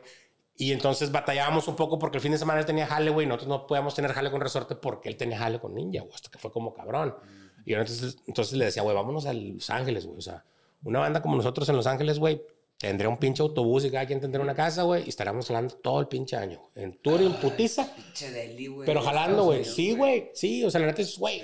Y yo les, por ejemplo, decía, cabrón, ve, ya no te digo porque venía Papa Roach y nos pedía que le abramos Papa Roach, le abramos a Limp Bizkit, le abramos a Red Hot Chili Peppers, le abrimos, o sea, a System of a Down, güey. Pero llegábamos al radio y decía, no, güey, tu canción está muy ruda. No mames, acabas de pasar pinche Chop Suey, güey. ¿De qué estás hablando, puñetas, güey? O sea, sí, no mames. No, no, pero usted está muy rudo. Entonces era como, güey, a la verga. Me acuerdo mucho que estaba empezando lo del, lo del programa de Ozzy les decía, vamos a buscar esa casa, güey. Vamos a Malibu, buscamos la casa y llegamos y dejamos un demo de resorte ahí en la entrada, güey. Y se lo va a encontrar en México, que está loco, güey. Y se lo va a llevar el papá, güey. Va a llevar los fans, güey. Pues claro, güey. O sea, si llevan el niño y la verga, que, ¿por qué no, güey? ¿Por qué no, güey? Ya lo que platicábamos, decía, güey, ve a Pigo, ve al niño, güey. Tiene todos una casa, güey y un autobús cada quien, güey, viajan todo el año, cabrón. y no son corn, cabrón. no, era, una, era una banda que tenía una rola que más o menos de, sí, dentro de mi MP3 y estás diciendo que el güey ya la había armado. Sí, güey. Es que Estados Unidos es otra escala. Otra posibilidad, cabrón, güey. O sea, me acuerdo de esos de Mi Mansión, no sé qué. Y era el güey de... MTV Cribs. Sí, MTV Cribs y era el güey de la de... ¿Cómo se llama esta banda? Everything Goes... Paso fast. Que salía Pamela ah, en el video. ¿Es Lit? Oh, lit, es Lit, güey. Te medio one hit sí, sí, sí, Y el vato tiene una mansión de que 15 millones de dólares. y güey, qué pedo, pendejo. Sí, güey. Güey, yo tengo así como 10. tenemos, eh, con mi banda tenemos 10. ¿Qué pedo? de esas rolas. sí, güey. Sí, claro, güey, claro. No, no. No, no mames, güey. Panda en Estados Unidos, o sea, no, en el momento más no, control. no mames. En todo el, el, gabacho en California, control. Estaremos muertos. Sí, güey. Estaremos muertos. muertos.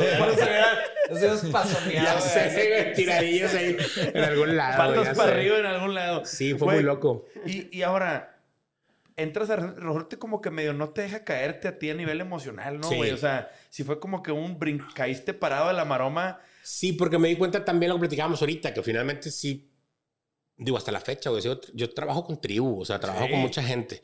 Pongo la cara de pendejo ahí adelante, digo que soy yo. Porque también fue todo un cotorreo que lo platicábamos. Después vino esta onda de si hacer otra banda, si salir como solista. Tuve que hablar con varios amigos y, finalmente ya me llevaron como, y la contrabanda, como esta posibilidad, sí. Porque regresé todavía a terminar el disco con Toy, el tercero control, porque en algún momento hablamos y bueno, vamos, a hacer el tercer disco, güey. Si no está Fermín, invitamos amigos. Entonces invitamos Anita Tijoux, venía en una rola, venía Natalia La Furcada en otra rola. Este, el Bajero Sublime nos grabó una rola, Fantasma estuvo involucrado en ese disco, Los Caballeros del Plan G, o sea, invitamos a varios como amigos para, para, para, suplir como esa ausencia de alguna manera y sacar algo chido. ¿Y era para cumplir el contrato los tres discos? Era para cumplir el contrato, pero en realidad también era un poco como pues, la motivación de, güey, vamos a hacerlo. Ese disco lo terminamos haciendo en el cielo, güey, algo que también que era una experiencia bien chingona y tener la posibilidad de irlo a hacer ahí, güey, y tal y nos trajimos a Jason, hicimos también muchas cosas con Sasha, que estaba este, involucrado. Eh, pero también después de, de, ese disco salimos a hacer una gira y nos dimos cuenta todo yo que en realidad estábamos como en lugares diferentes, cabrón, ¿no? Entonces eh, nos volvemos a quedar parados y ahí fue donde entró la onda de, bueno, no sé si yo quería hacer, voy a hacer la contrabanda. Y para mí la contrabanda era como, bueno, pues no es mi banda, es la contrabanda de mi banda. Así es sencillo, bueno. Lado B, güey, ¿no? Como de, güey, chinga su madre. Pero platicando con mucha raza, entre ellos Jason, amigos de radio, amigos que me conocían toda la vida, me decían, güey, pues es que en realidad, pues te van a decir pato, güey. Pato control, pato machete, güey, como dicen Jonás Plastilina o Tony Gran, güey. Entonces, se la pide no te vas a poder quitar, güey. Y está chido que lo adueñaste. Y las rolas, exacto, que es lo que me decían. Me, acuerdo mucho que lo platicé con Güereña, el Tijuana, no. Me dijo, güey, las rolas te las van a pedir, güey. Claro. Mientras te pidan las rolas, pues las vas a tener que tocar, hermano. No te vas a poder esconder en ningún otro lado, güey, ¿no? Y tú tienes pedos con la rola, le dije, no, güey pues entonces la vas a seguir tocando, güey. Entonces, pues de alguna manera quédate como con, pues es que, güey, eso, con el es apellido. la cosa de los colectivos, de que, güey, hay muchas canciones, unas tuviste más que ver que en otras, tal, pero últimamente es un colectivo. Sí, finalmente sí. No, y ya ni siquiera mías, son de la gente, güey. Sí, o sea, exactamente. Yo ahorita siempre, el, el, tema con, por ejemplo, con lo de los shows es que siempre cerramos con. Es muy cagado porque después de una hora y cacho de, de puro hip hop, güey, tocamos la cumbia sobre el río y es un desmadre, güey, ¿no? Y luego regresamos y tocamos Méndez, güey. Y con Méndez siempre desde el primer coro es, tú eres el control, güey. No es yo soy el control, es tú eres, el control, tú eres el control, tú eres el control, estar como repitiendo a la gente. Y en realidad estoy convencido de eso, que finalmente pues es la gente, o sea, las rolas ya están, las rolas se tocan solas, güey. Es más, las rolas, si yo no voy el fin de semana, las ponen en un bar, las ponen en una boda, las ponen en un bautizo, o sea, ya son parte del, del, del, de la eh, cultura. eso, o sea, se me olvida, pero eso es algo muy cabrón que de repente se habla mucho las letras así de que es que Roberto Martínez trae también mucha, onda, mucha onda. Es, que si las letras, el güey piensa que todo es literal y todo eso. Eh, a mí me gustan mucho las letras de control justo por lo mismo, de que siempre encontrabas algo donde te identificabas, güey. Yo me fumaba un pinche porro, güey, escuchaba ileso es como verga, güey. O sea, de repente, dependiendo sí, porque de tiene como estás, ahí le encuentras diferentes sentidos. y creo que hasta tú también, güey, sí, sí, De repente es como... Tiene varias lecturas, güey, fíjate, que es muy cagado. Lo que pasa es que el primer disco creo yo que tiene, lo que platicamos ahorita, era un chingo de información. Entonces, en el primer disco, si lo escuchas te das cuenta desde las influencias, como decíamos, o los amplios. Hay una página por ahí en internet que creo que se llama Who, Who Sampled That, o algo así, o Who Sampled This. Y, güey, un chingo de discos viene como la, el breakdown, ¿no? O sea, habían un chingo de cosas que, pues, que agarramos, que podíamos ampliar, güey. Desde una rola de Secta Core en el inicio, una rola de los Beastie, ¿sabes? Y hacías un loop y con eso. Y podíamos ampliar también, güey, por ejemplo, El Chavo, Burbujas, güey.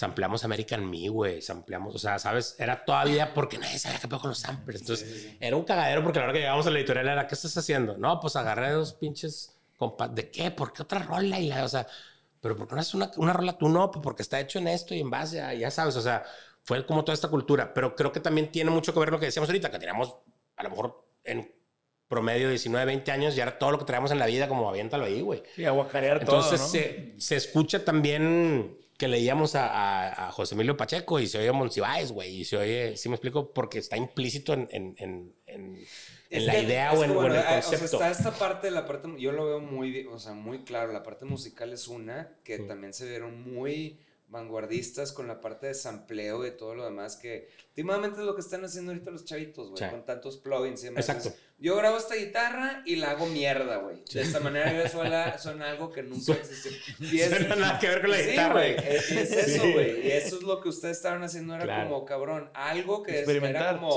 dobeaban una pinche cumbia que nunca se había, o ¿sabes? Este, las partes entre canciones que me embolaba, güey. Sí, eso era, también muy, muy, muy cultural del, del, hip hop viejo, ¿no? que era como sí, ligar estás con tus amigos, güey, echando una caguama la madre y escuchas el disco entero, entonces tenía los snippets entre de mijito, estoy, te estoy esperando y dicen que no sé qué, que te lo empezabas a dubiar y te empezabas a Y tiene todo, si lo piensas, tiene una lógica. O sea, es una tía de nosotros que era bien fan de Control, tía de Toy que fallece, güey. Entonces le deja ese recado. Y era una madreada porque hablabas a cuarto control y se oía un bong, ¿no? Así como fumando. Y lo había entrado a Toño de que, este, no puedo hablar por el momento, estamos de viaje. Y colgaba. Entonces mi tía hablaba y decía, ay, mijito, se oye como si estuvieras haciendo el baño. Le dice, ahora tu tía Olivia, quiero saber si estás aquí para ver si vas a venir a comer, güey. Se repite 13 veces, güey. El sampler, que es la madreada, güey, si me explico. Y ella falleció el primer verano que salimos a hacer gira falleció ella, Entonces, para el segundo disco viene como tributo. Como esta onda. Qué chido. y, todo tiene que ver con lo que decíamos ahorita también. El, el artillería tiene varias lecturas, porque también ya fue un, un disco más complicado, porque como decíamos ahorita, sentíamos que estaba como la banda empezando como a, desarmarse por ahí. Y entonces creo que también, como decíamos, como el primero fue aventar todo, este segundo era igual, porque era como, güey, pues no sabemos si vamos a volver a hacer otro disco, así que. Sí, claro. También, o sea, yo he escuchado mucho, o sea, el la prosa, la métrica y demás, o sea, en cuanto a la lírica, con todo eso era, hacía mucho sentido y que también va cambiando dependiendo de qué banda, o sea, como que también es como que no sé si, si tú grubeabas con estos vatos en cuanto se ponen a, o si nada más lo tiraron, lo que sea, pero había... Pues no sé, güey, o sea, hay, hay, químicas ahí que, que de repente dices, güey, pues... Sí, pues son como pues combinaciones precisamente, ¿no? Claves, pero tiene, como decimos también ahorita, esta posibilidad de, las diferentes lecturas porque ya también lo hicimos más separados, o sea, de alguna manera hubo como una etapa con, donde fuimos Jason, de Fermín y yo con Jason, unos días hicimos unas rolas, yo estuve también con Toño, nos fuimos creo que a, a, Parras, porque se iba a casar un amigo, nos quedamos también allá dos, tres días o nos íbamos a la Riviera y hacíamos dos, tres rolas y luego juntábamos la mandábamos a Jason, o sea, fue un poquito ya más como collage. Pero creo que también es un ejemplo este, típico de, de lo que estaba pasando, ¿no? De que de alguna manera sabíamos que la banda estaba como en ese eh, momento. Pero pues creo que fue mm, eh, pues una experiencia bien propositiva. Y luego al tercer disco también, pues otra dinámica, por lo mismo que era nomás con Toy y con Jason. Entonces eh, también fue como otra onda. Jugar también con lo de la voz. Yo también en base a, a que regreso de resorte con Resorte también agarré como otro tono y otra onda donde gritaba más y era como otro personaje. Y entonces también me di cuenta y lo platicaba con Toño y le decía, finalmente, pues güey, yo me quedé sin otro vocal, entonces siempre estaba como esta costumbre de grave y agudo.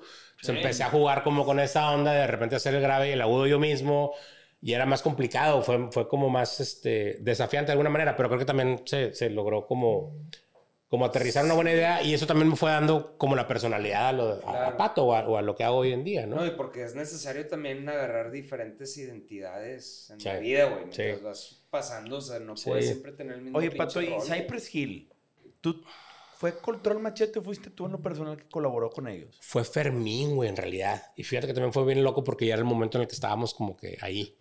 Eh, si mal no me acuerdo, estábamos trabajando precisamente con lo de Celso.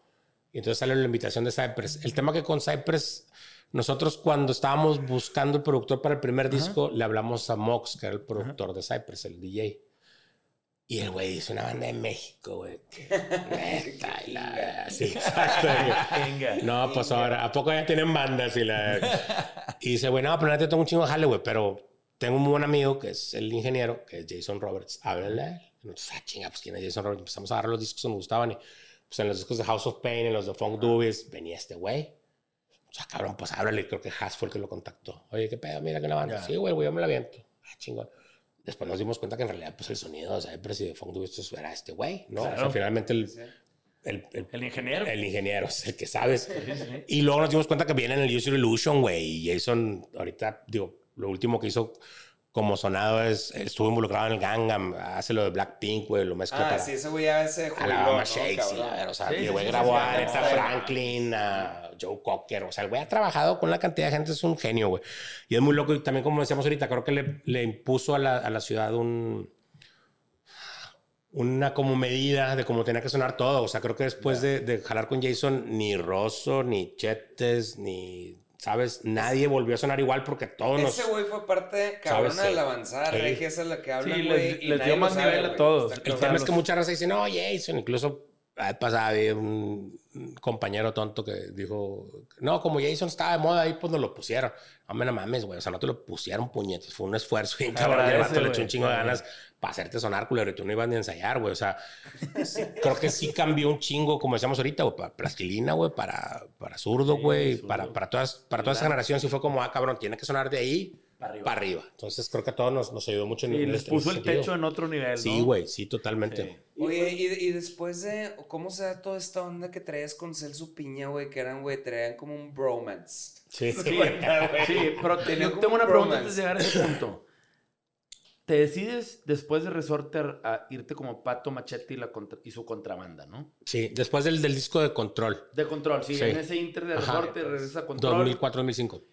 Y firmas, te vas indie. Ya con toda la experiencia que has tenido, güey, ¿cuál es el camino que sigues? Me voy primero a, mm, a Los Ángeles porque hablo con Jason y me dice, güey, pues vente. Me dice, te quedas un mes o dos acá, güey. Empezamos a hacer maquetas ahí en el tiempo libre y y buscamos alguna disquera. Y me acuerdo que en ese entonces me decía, pues a lo mejor buscas una disquera acá, o te vienes para acá. yo, pues órale. Y me fui para allá. Estuve en realidad como seis meses, un año con él, haciendo el, el que era el, el, mi primer disco de, solista. Y luego terminamos en algún momento, creo que hablando precisamente con Kiko, güey. Y Kiko lo quería firmar. Pero Kiko estaba como temeroso porque me decía, pues yo nunca he hecho nada de hip hop y no sé cómo el mercado y tal creo que mezclamos el disco acá con ellos. Eh, finalmente tuvimos un par de reuniones y eso me apoyaba también mucho como con esa parte. Entonces, a la hora que ya íbamos a firmar y tal, me dice, güey, la neta es que el contrato está como bien complicado. Me dice, no sé si, pues ya por la edad y la chingada vas a salir. Son, son, no sé, si eran cinco o seis discos. O sea, era una cosa así como... Y yo, güey, pues, me vale más lo que sea, puedo jalar, güey, si me lees. claro. No, no, no, espérate, espérate, vamos a ver alguna otra opción. Entonces terminamos buscando más opciones en, en Los Ángeles. Me regresé para allá, creo. Y estuve viendo como allá sí me acomodaba en un par de disqueras, pero la verdad es que no, no, me, no me acomodó a mí el, el, estar allá. O sea, vivía en una comunidad latina y estaba muy, muy pegado a la familia de este man y tenía muy buenos amigos allá. Eh, Brujo pues, es muy amigo de nosotros de, brujería. Marcelito, el Mexican Weiser, también estaba allá. Ulises ya estaba allá. O sea, eh, y con la familia Jason nos llamamos precisamente a toda madre, pero no me, no me terminé de acomodar, ¿no? me regresé para acá. El disco se terminó sacando como una licencia en creo que fue, bueno, me estaba buscando en Universal precisamente. vuelve a salir el personaje de Universal, entonces me volví a quedar como ahí en Vilo y creo que lo saca Camilo Lara por medio de, de EMI, era cuando él estaba en EMI. Sale como una licencia ahí. Eh, y empecé a trabajar de manera como independiente allá. O sea, todavía me ayudaba un poquito de repente Balbi. Pero tú eras dueño de Eh, tu música. Sí, pues era, era como una licencia, ¿no? Como Sí, ellos ahorita. distribuían. Pero también lo que platicábamos, hace poquito lo, lo, lo, lo oía que lo decía Flippy en una entrevista. Dice, todo lo de las disqueras es lo que decíamos ahorita.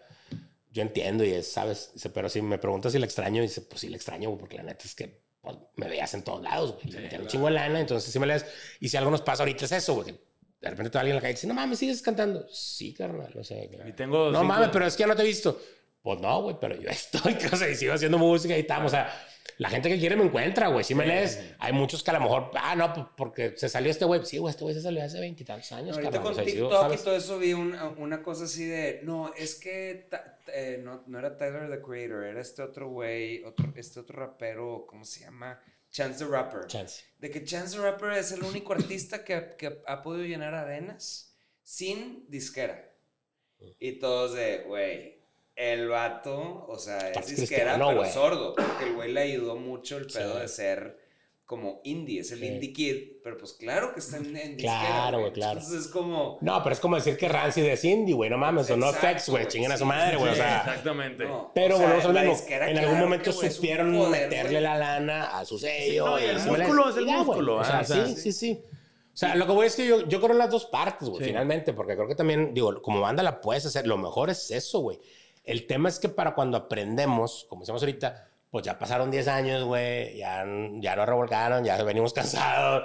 Y dice, güey, pues ahora soy disquero, soy músico. Sí, Está bien, cabrón, también estas dos. Yo Sí. tengo muchos amigos que, güey, yo soy mi manager. Pues qué chingón, güey. Yo la neta no puedo. o sea, No, yo no, ni solo me puedo levantar, cabrón. O sea, Sí, no. es un pedo. Necesito, necesito complicidad con alguien. Necesito claro. con alguien y soñar con hombro alguien. y, hombro. oye, vamos a hacer este pedo. O sea, porque eso es lo que te mueve finalmente. Entonces, creo que es, es la parte que también luego no, no, no se contempla tanto, pero que, que sí finalmente pesa, güey, ¿no? Entonces, creo que finalmente te digo, fui, fui como descubriendo el camino por ahí solo.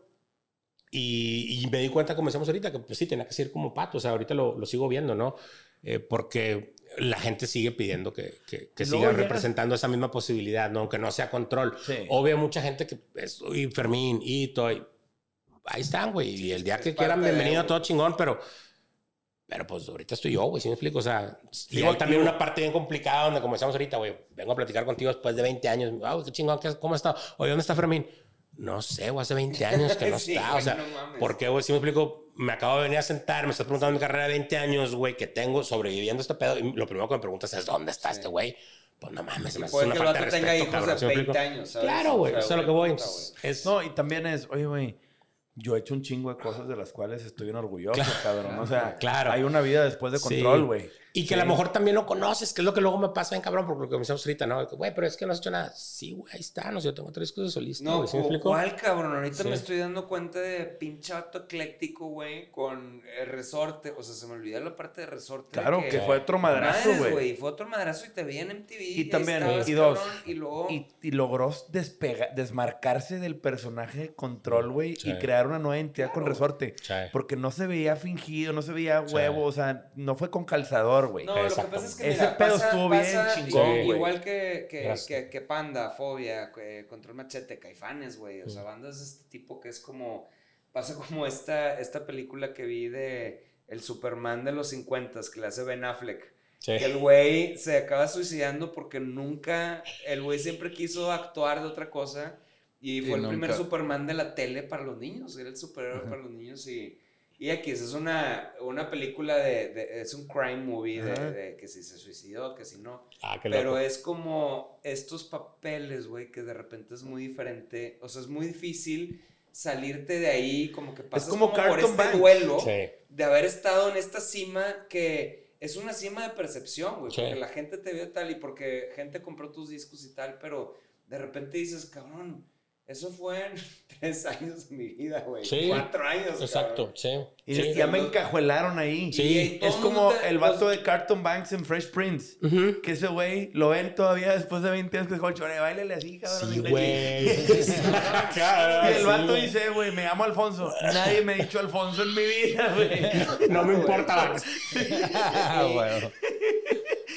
Sí, güey. Y la neta es que sí, el vato es Carlton, güey. Fíjate, bien raro, bien raro a nosotros nos pasa igual que como que la gente sigue pensando que somos una marca. O sea, ese te ve como, como una marca. Ya, ya no te ve como que, oye, pues este güey ya está haciendo otras cosas. Exacto. Por ejemplo, a ti a mí que nos tocó, bueno, pues ya hicimos una tienda de merch y todo. De que no, pero ustedes no son exitosos como Pepe, punto. Sí. Y de que, pues no, es que no se compara, güey. o sea, no es el mismo camino, güey. no es el mismo camino, exacto. Estamos por otro lado, pero pues ellos te quieren seguir viendo como ya no eres famoso. Lo que pasa es que hay un, hay un tema de, de percepción ahí sí creo que es como medio, medio extraño. O bueno, creo que es a lo mejor cruel para nosotros como artistas, ¿no? Sí, es la parte pinche. Sí, porque la banda tiene ahí como esta onda humana luego como hasta tonta, ¿no? De, la banda me gusta y luego ya le gusta a alguien más, entonces ya no me gusta porque le gusta, ¿sabes? Sí, sí. Y entrada es de hueva, güey, ¿no? O sea, porque es de... Está súper vergas, pero pero ya la cagaron porque le gustan a mi hermana. Güey, pues, qué pinche importa, ¿sí, O sea, sí, güey, está cabrón. O sea, tu hermana está bien chida, güey. Si no, ponte verga, güey. Ponte las vergas. Está cabrón, pero pasa un chingo, ¿no? O como decíamos ahorita, ¿no? Ah, están con madre, pero, pero cuando, cuando pasaba esto, ¿no? A mí fíjate que me acaba de pasar hace dos semanas y, es un ejemplo que va como, como por ahí porque sacamos un sencillo nuevo y el sencillo es con Fermín, un amigo que toca en Guadalupe que es un muy buen músico guitarrista. Del, Grupo de, SEA también de, de, de la Tuna. Y es una verga ese güey. Sí, güey. Una Se me hace una verga ese, y esa banda y ese vato. Sí, sí, sí. los Guadalupe para mí, güey. Pero que la rola con Guadalupe, pues yo, güey, no mames, está con madre, vamos a sacar esta rola. Y obviamente, güey, desde que le dije al vato de redes, me dice, no mames, con Fermín. Le digo, pero Fermín anda Guadalupe. Ay, cabrón, me dice, pues es que si fuera Fermín el otro, y yo, ya sé, güey, ¿no? O sea, tampoco soy pendejo. ¿sí? Claro, güey. Sí, me imagino. Porque luego pasa, ¿no? Oye, ¿no han pensado? Si me le, o sea, no me han dicho, oye, ¿no han pensado en buscar a Pepe, güey? O sea, ¿crees que soy pendejo además, güey? Sí, o sea, y que no, o sea, o cuando te dices, güey, ¿no podrías hacer otro comprendes? Claro que lo podría hacer, pero ¿crees que soy tan pendejo para querer hacer otro comprendes? o sea, eso es lo que voy. pero hay banda que, no, que, que no entiende No, a nadie le gira. o sea, güey, a mí me lo dicen todos los fines de semana. Sí, güey, exacto. Siempre por lo de mi música, le digo, oye, pero no has pensado. Les iba mejor. No han pensado en volver. no han pensado en volver, y yo. Sí, güey. No, pendejo. De que si junta la banda ahorita van a ganar un chingo de dinero, se los juro. Exacto, sí. ya yo, soy, yo, soy, yo soy consultor. Yo me dedico, a ver, Arturo, yo soy consultor. Yo, me dedico a esto. Claro, o sea, yo le doy servicio a FEMSA. Exacto. Me pagan por esto. Me pagan por esto. Sí. O sea, estoy dando gratis, sí, que güey, Arturo, lo estás cagando, eh. Eh, Déjame decirte, ¿eh? déjame decirte. Cobotex. Aparte, con todo el debido respeto, chicos. con todo el debido respeto me vas a faltar todo el respeto a la verdad.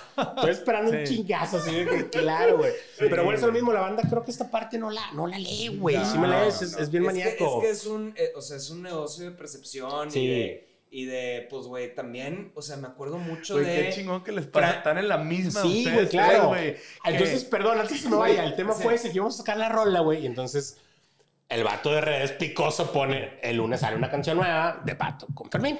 Y. Pinche clickbait. Güey, no mames, a huevo, el regreso del hip hop en el país y la verga, yo lo sabía, no sé qué, que la verga, Fermín Cuarto. Güey, y de repente, oye, güey, no dice en ningún lado cuarto, ¿eh, güey? Oigan, pónganse verga, si me explico, no dice cuarto. no, no, sí, porque seguro. Entonces empezó a hacer un happening, güey. Pero estoy hablando que una semana, 15 días antes de que salía el sencillo, güey, era de que ta, ta, ta, ta. El día que sale el sencillo, güey, fue verga. No, yo pensaba que era Fermín Cuarto, güey. Sabes que está bien padre la rola, pero deberías de buscar a Fermín. No, güey, la empecé a oír, la quité porque no era Fermín, me siento defraudado, nos engañaste. A la mierda, o sea, se pasó también un pedo así de, güey, espérate, veré. Te reclamo. Sí, güey. No mames. ¿Cuándo dije? ¿Qué horas, carnal? Un güey que devuelvan nuestra lana. ¿Cuál lana, puñetas? ¿Qué estás hablando, güey? De un pinche clic, ahora ando buscando likes y le pagas el Spotify, culero. Exacto, no pagas el pinche internet en tu casa, cabrón. Y, o sea, ya cabrón, es a lo que voy, güey, ¿no?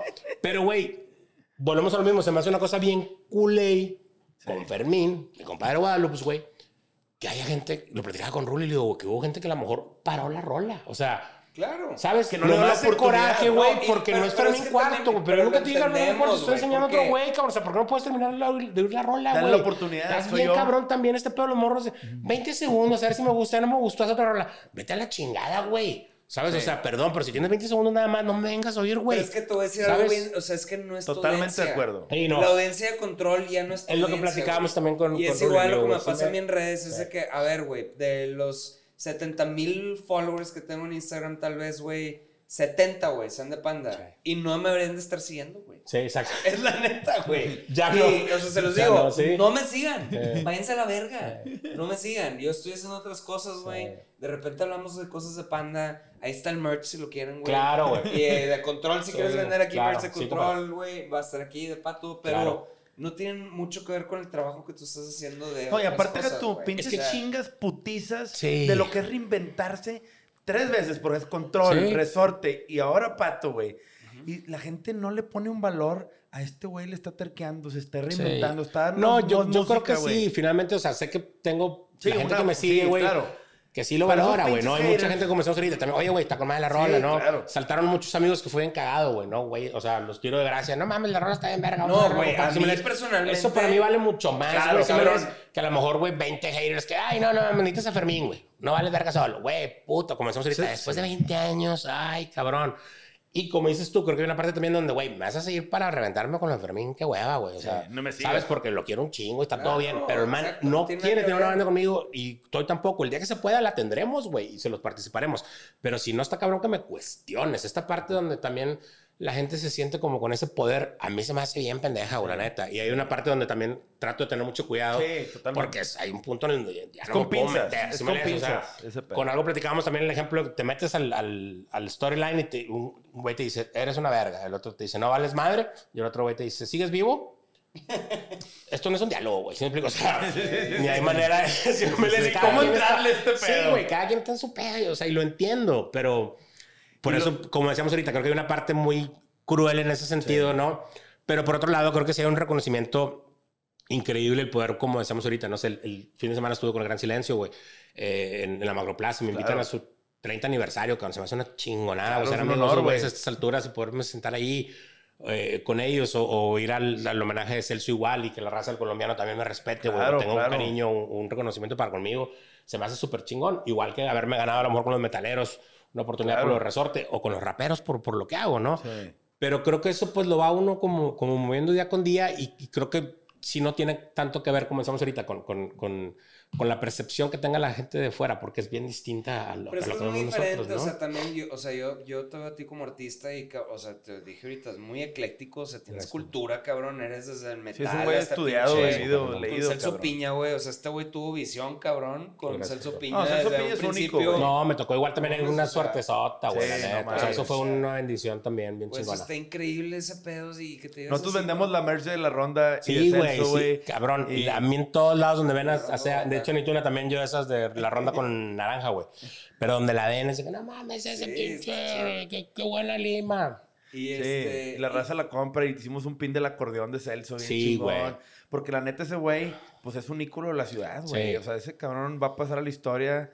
Por, en 200 años vamos a seguir hablando de ese güey. Sí, sí. Porque su música va a trascender y seguirá trascendiendo, ¿no? Pero, güey, qué chingón que te aventaste a hacer algo con él, porque no cualquiera, güey, porque también es un reto salirte de tu área de confort, güey. Sí, en un principio era complicado. Lo que pasa es que sabes que me tocó la suerte también, como decíamos ahorita, en, el interés entre lo de resorte y que pasaba lo de control.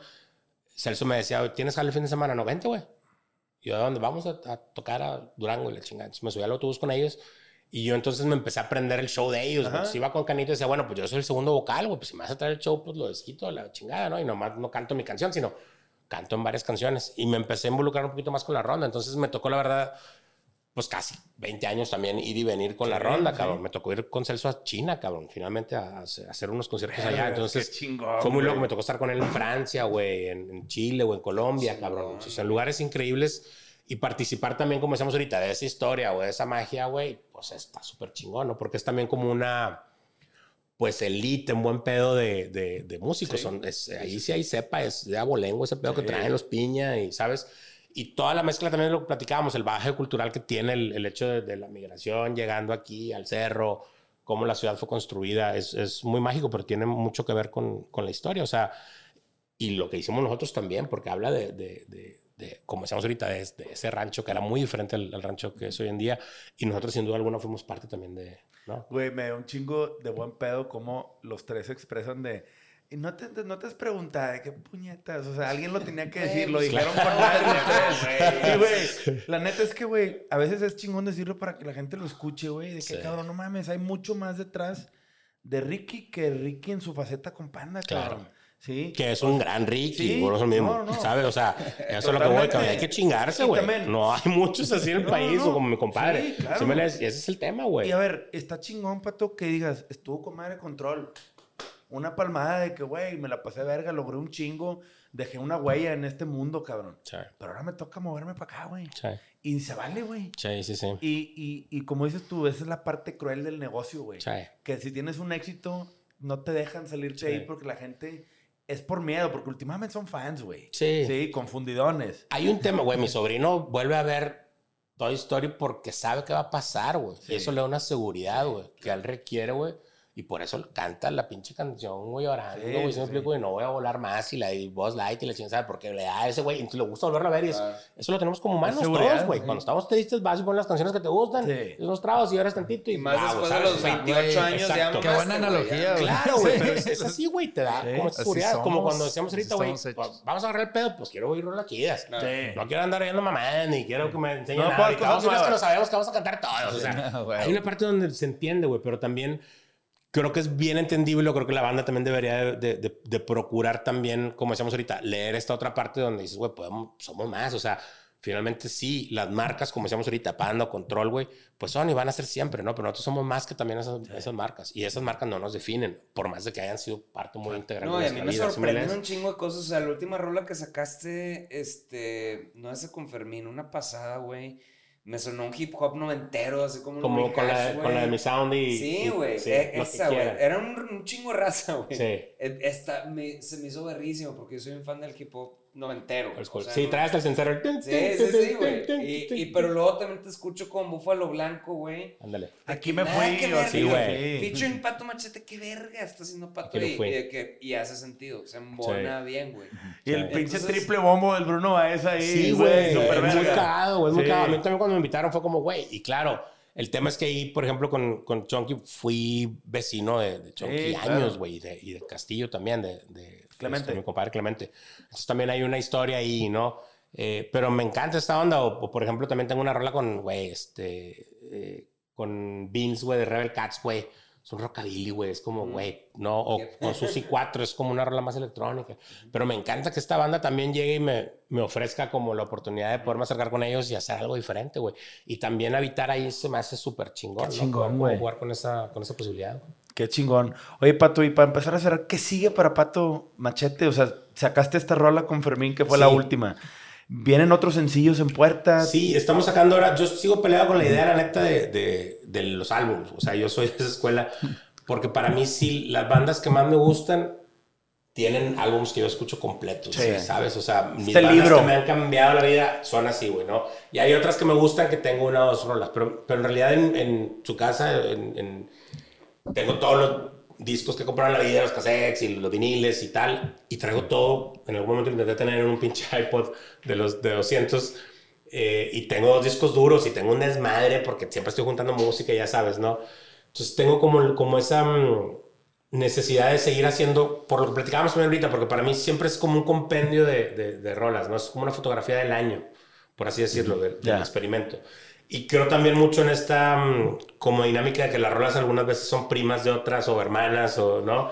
Entonces trato de como acomodarlas y de siempre buscar que haya un hilo conductor y que tengan un ah, concepto y tal. Claro, claro. me ahueve un poco con ese tema porque pues ahorita es todo sencillos, güey, ¿no? Y dije, güey, yo voy a hacer dos discos. Entonces necesitamos 20 rolas, voy a hacer dos discos. De 10 y 10, güey. La mayoría es que nosotros jugamos desde el disco pasado con un discurso muy famoso de mm, Mujica, el que era el presidente de Uruguay. Hay un discurso muy padre de la ONU, que al final cierra y dice, lo único importante en la vida es el amor, la amistad, la aventura, la solidaridad y la familia. Entonces ampliamos eso para una rola. Qué chingón. Y ahora con la idea del disco doble, la idea es que se llame así el disco doble, amor, amistad, aventura, solidaridad y familia. Qué chingón. Entonces estamos sacando EPs de amor, de amistad, de aventura, solidaridad. Individuales. Son cuatro rolas en cada uno. Y que juntos. Ah, órale. Ay, qué chingón. Ahí lo pachequeamos porque va a haber que hacer algo también padre con el diseño. un box set. Cada rola trae como una especie de arte específico y, un color y tal. Eh, y entonces me empecé a juntar así las rolas. Sacamos un primer sencillo que es Amor Puro el año pasado con Cerco Fuentes y Comanda Bastón. Luego sacamos Firme con Neto Reino, que también es de los raperos también aquí de vieja escuela, de soldados. Luego la rola esta que dice mi compadre que se llama Lo que quieran con Trono Móvil con Mi Sound, que es una muy buena amiga también de acá que, que es DJ también de, de, la contrabanda. Y acabamos de sacar esta rola que se llama Te Contemplo con Fermín de, con de, Entonces vamos en la cuarta, en realidad. De 20. Es ir sacando una por una. Hay un tema ahí que tengo pendiente con, con GRMX, con Just Bones. Eh, a lo mejor vamos a hacer algo con... Acabo de, conocer a, a, esta chica chilena, Valenzuela, Valenzuela, la chilena.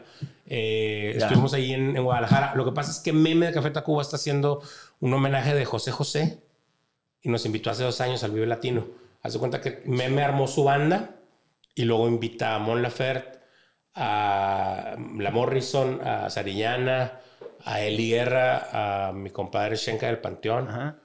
Eh, creo que a uno de los compas de Enjambre, al vocal, y a mí y hacemos varias de las rolas de José José. Qué chingón. Nosotros como habíamos hecho una versión de con, con control de Amnesia. Ajá.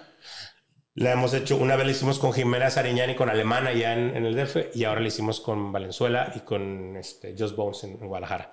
Entonces es bien interesante también como pues esta posibilidad de, como decimos ahorita, que te inviten para otras cosas y colaborar. Entonces estamos, te digo, terminando un poco lo de los, las rolas, ya está casi prácticamente las 20 rolas armadas Mañana hacemos una, un video con Santa Fe también, que tenemos una rola ahí también pendiente con ellos. Eh, entonces vienen buenas sorpresas y vamos a estar editando material, yo creo que eh, de aquí al próximo año.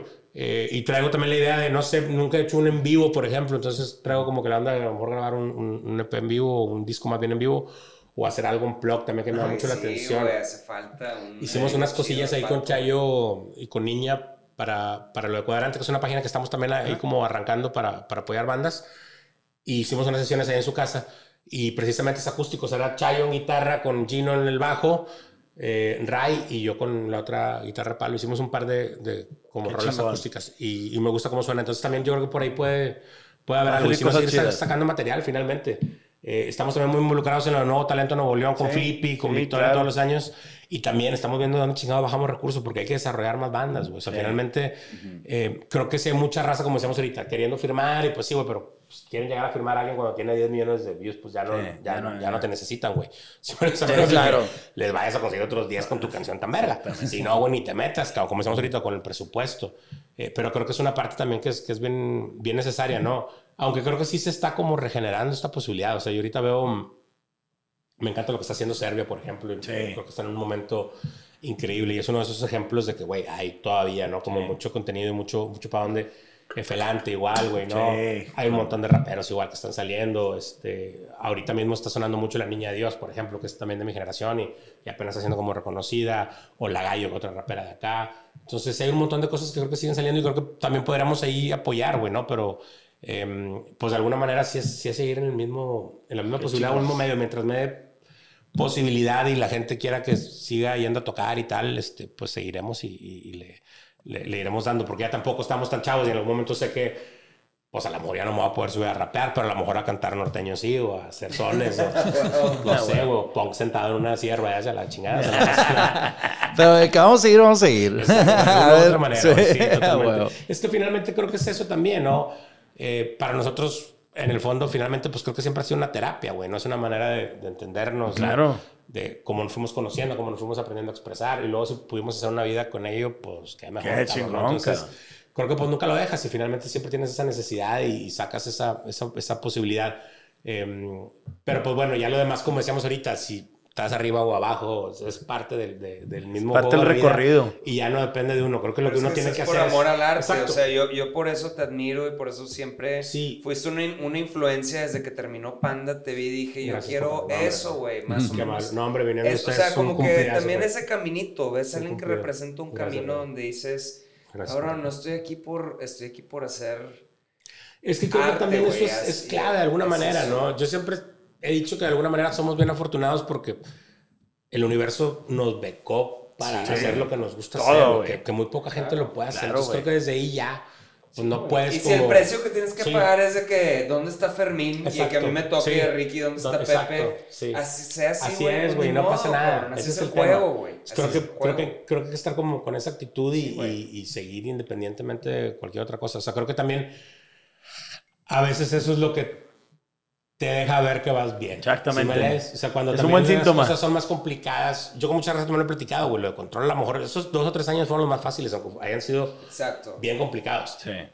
Todo lo que ha pasado después ha sido mucho más complicado y mucho más divertido, güey, ¿sí me explico? Y, también parte, como decimos, una enseñanza, entonces tampoco lo puedo renegar. No, no, o ahora también entiendo, a lo mejor muchos años estuve peleado con por qué pasaron las cosas y qué pude haber hecho, que la cagué, o sabes ese momento le dije, güey, pues a lo mejor tenía que pasar y así era, güey. ¿Sí me explico? Porque lo que estoy pasando ahora es, lo que en realidad me está costando. Claro, claro, claro puede haber pasado algo peor, cabrón. Exacto, cabrón. güey. Exacto, güey. Si, puede haber estado muerto, se puede haber muerto alguien, cabrón. Puede haber matado a alguien, güey. Eso es lo que voy, puta. Sí, sí, sí. Afortunadamente estamos acá. haber ganado 100 veces más lana y hubiéramos estado muertos. Y me hubiera muerto loco, güey. Sí, sí, sí. El hubiera no existe. Y hay que ver lo que tienes ahorita, güey. A mí nunca, gracias a Dios, no me ha faltado nada, güey. Pero tampoco nunca he tenido de, de o sea, de sobra, sí, para aventar. Porque se me hace que yo sí me vuelvo loco. O sea, si me pones aquí un montón, me voy a la, me tiro por la ventana, no sé qué hago. O sea, no sabría cómo reaccionar. Entonces, me van dando como que, a ver, pendejo. Con gotero, con gotero. Si poniendo otra vez, le vuelvo a aventar. O sea, y ya que estoy más apretado, que digo, chamo, como eso ahorita, ¿qué hago? Cabrón, ¿dónde me meto? Tengo un método.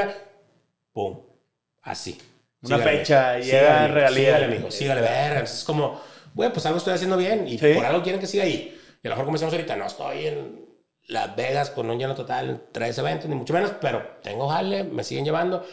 Hay algunas, no como eh, industrias que a lo mejor no, no me dan el apoyo que me daban antes, que no me reconocen o que no te invitan. Pero finalmente, como decimos ahorita, pues hay, es parte de nuestra disquera transnacional. Es algo normal, güey. Pero tú sabes que si por no eres negocio de cierta compañía, pues no te llevan. No, pero güey, yo sí quiero un live. Yo sí quiero un live tuyo, güey. Una sesión así. Güey, deberían de hacer. Me tienen que ayudar, cabrón. Ah, que sí. comprometido. Invitados. Eh, Desierto Drive featuring Pato Machete. Ya lo solté aquí, güey. Estaría con Mike que una rola. Que hagan una rolita, una colaboración, algo, güey. Pero bueno, güey. Qué padre, güey. O sea, yo sí espero que por favor no pares de hacer pinche música, güey. Gracias, compadre. Igualmente, igualmente. igualmente. Ustedes, y ya saben que ahí estamos para lo que se necesite. Y felicidades de nuevo por este emprendimiento, porque la neta está bien chingón. Hubo un momento, güey, en el que precisamente cuando te digo que, estábamos con Jason allá en Los Ángeles, que yo agarré la onda con Jason y le decía, güey, vamos a hacer. Yo me acuerdo que veía en las, en las revistas de Circus y Hit Parader la página esta de las camisetas. Yo me acuerdo que se morra era, güey, no mames, el mame. O la página con los CDs que, que comprabas de que... Firmado. Con 30 dólares, ya sabes, sí. Se le decía a Jason, güey, estará con madre las bandas que vienen para, para Estados Unidos, empezar a representarlas. Entonces hicimos un catálogo alguna vez y la idea era esa, güey. Como, güey, bueno, vienen las bandas a, a Estados Unidos, hagamos Coyote, se llama Coyote Contrabando, precisamente, güey. Porque decíamos, la madera va a ser el contrabando, ahora viene para acá, güey. Las camisetas de México para acá. Claro. Pero en realidad nunca lo tomábamos en serio y, por eso, de alguna manera, cuando vi que salió una, una agrupación, me latió bien cabrón porque justo pensaba eso. Y qué mejor que ustedes también, que venían de una escuela tan clara del merch que en un principio también como decíamos, no agarras, güey, porque no entiendes, o sea, que en un principio no entienden nada, güey, estamos en la pendeja ahí, ¿sabes? Sí, sí, claro. Pero bueno, conforme vas descubriendo, te das cuenta que es una bien buena herramienta. Para mí no hay nada mejor, güey, para, para promocionar a una banda que una camiseta, güey. Claro, claro. Es la cosa más chingona. Y también que nos define, porque nosotros mismos venimos de una generación en la que te definían unos Converse o, un dije, güey, que traías esa era tu personalidad, güey, ¿no? Y luego ya pudimos empezar a poner unos aretes o dejarte la greña o lo que fuera pero siempre era como la manera de diferenciarte. Entonces creo mucho en, esa onda de, del uniforme rockero, en el buen sentido, del uniforme alternativo de, de, banda que propone y se me hace bien chingón que hayan logrado hacer una compañía. Muchas felicidades y también por estar apoyando también tantas bandas y, y, lo que siguen haciendo también de música que se, les, se les, respeto un chingo. y ahí estamos puestos también para lo que, para lo que se ofrezca, a ver qué gracias. hacemos. Gracias, Órale, pues. No, hombre, igualmente. Esto fue un capítulo, un gran capítulo. Un gran, capítulo.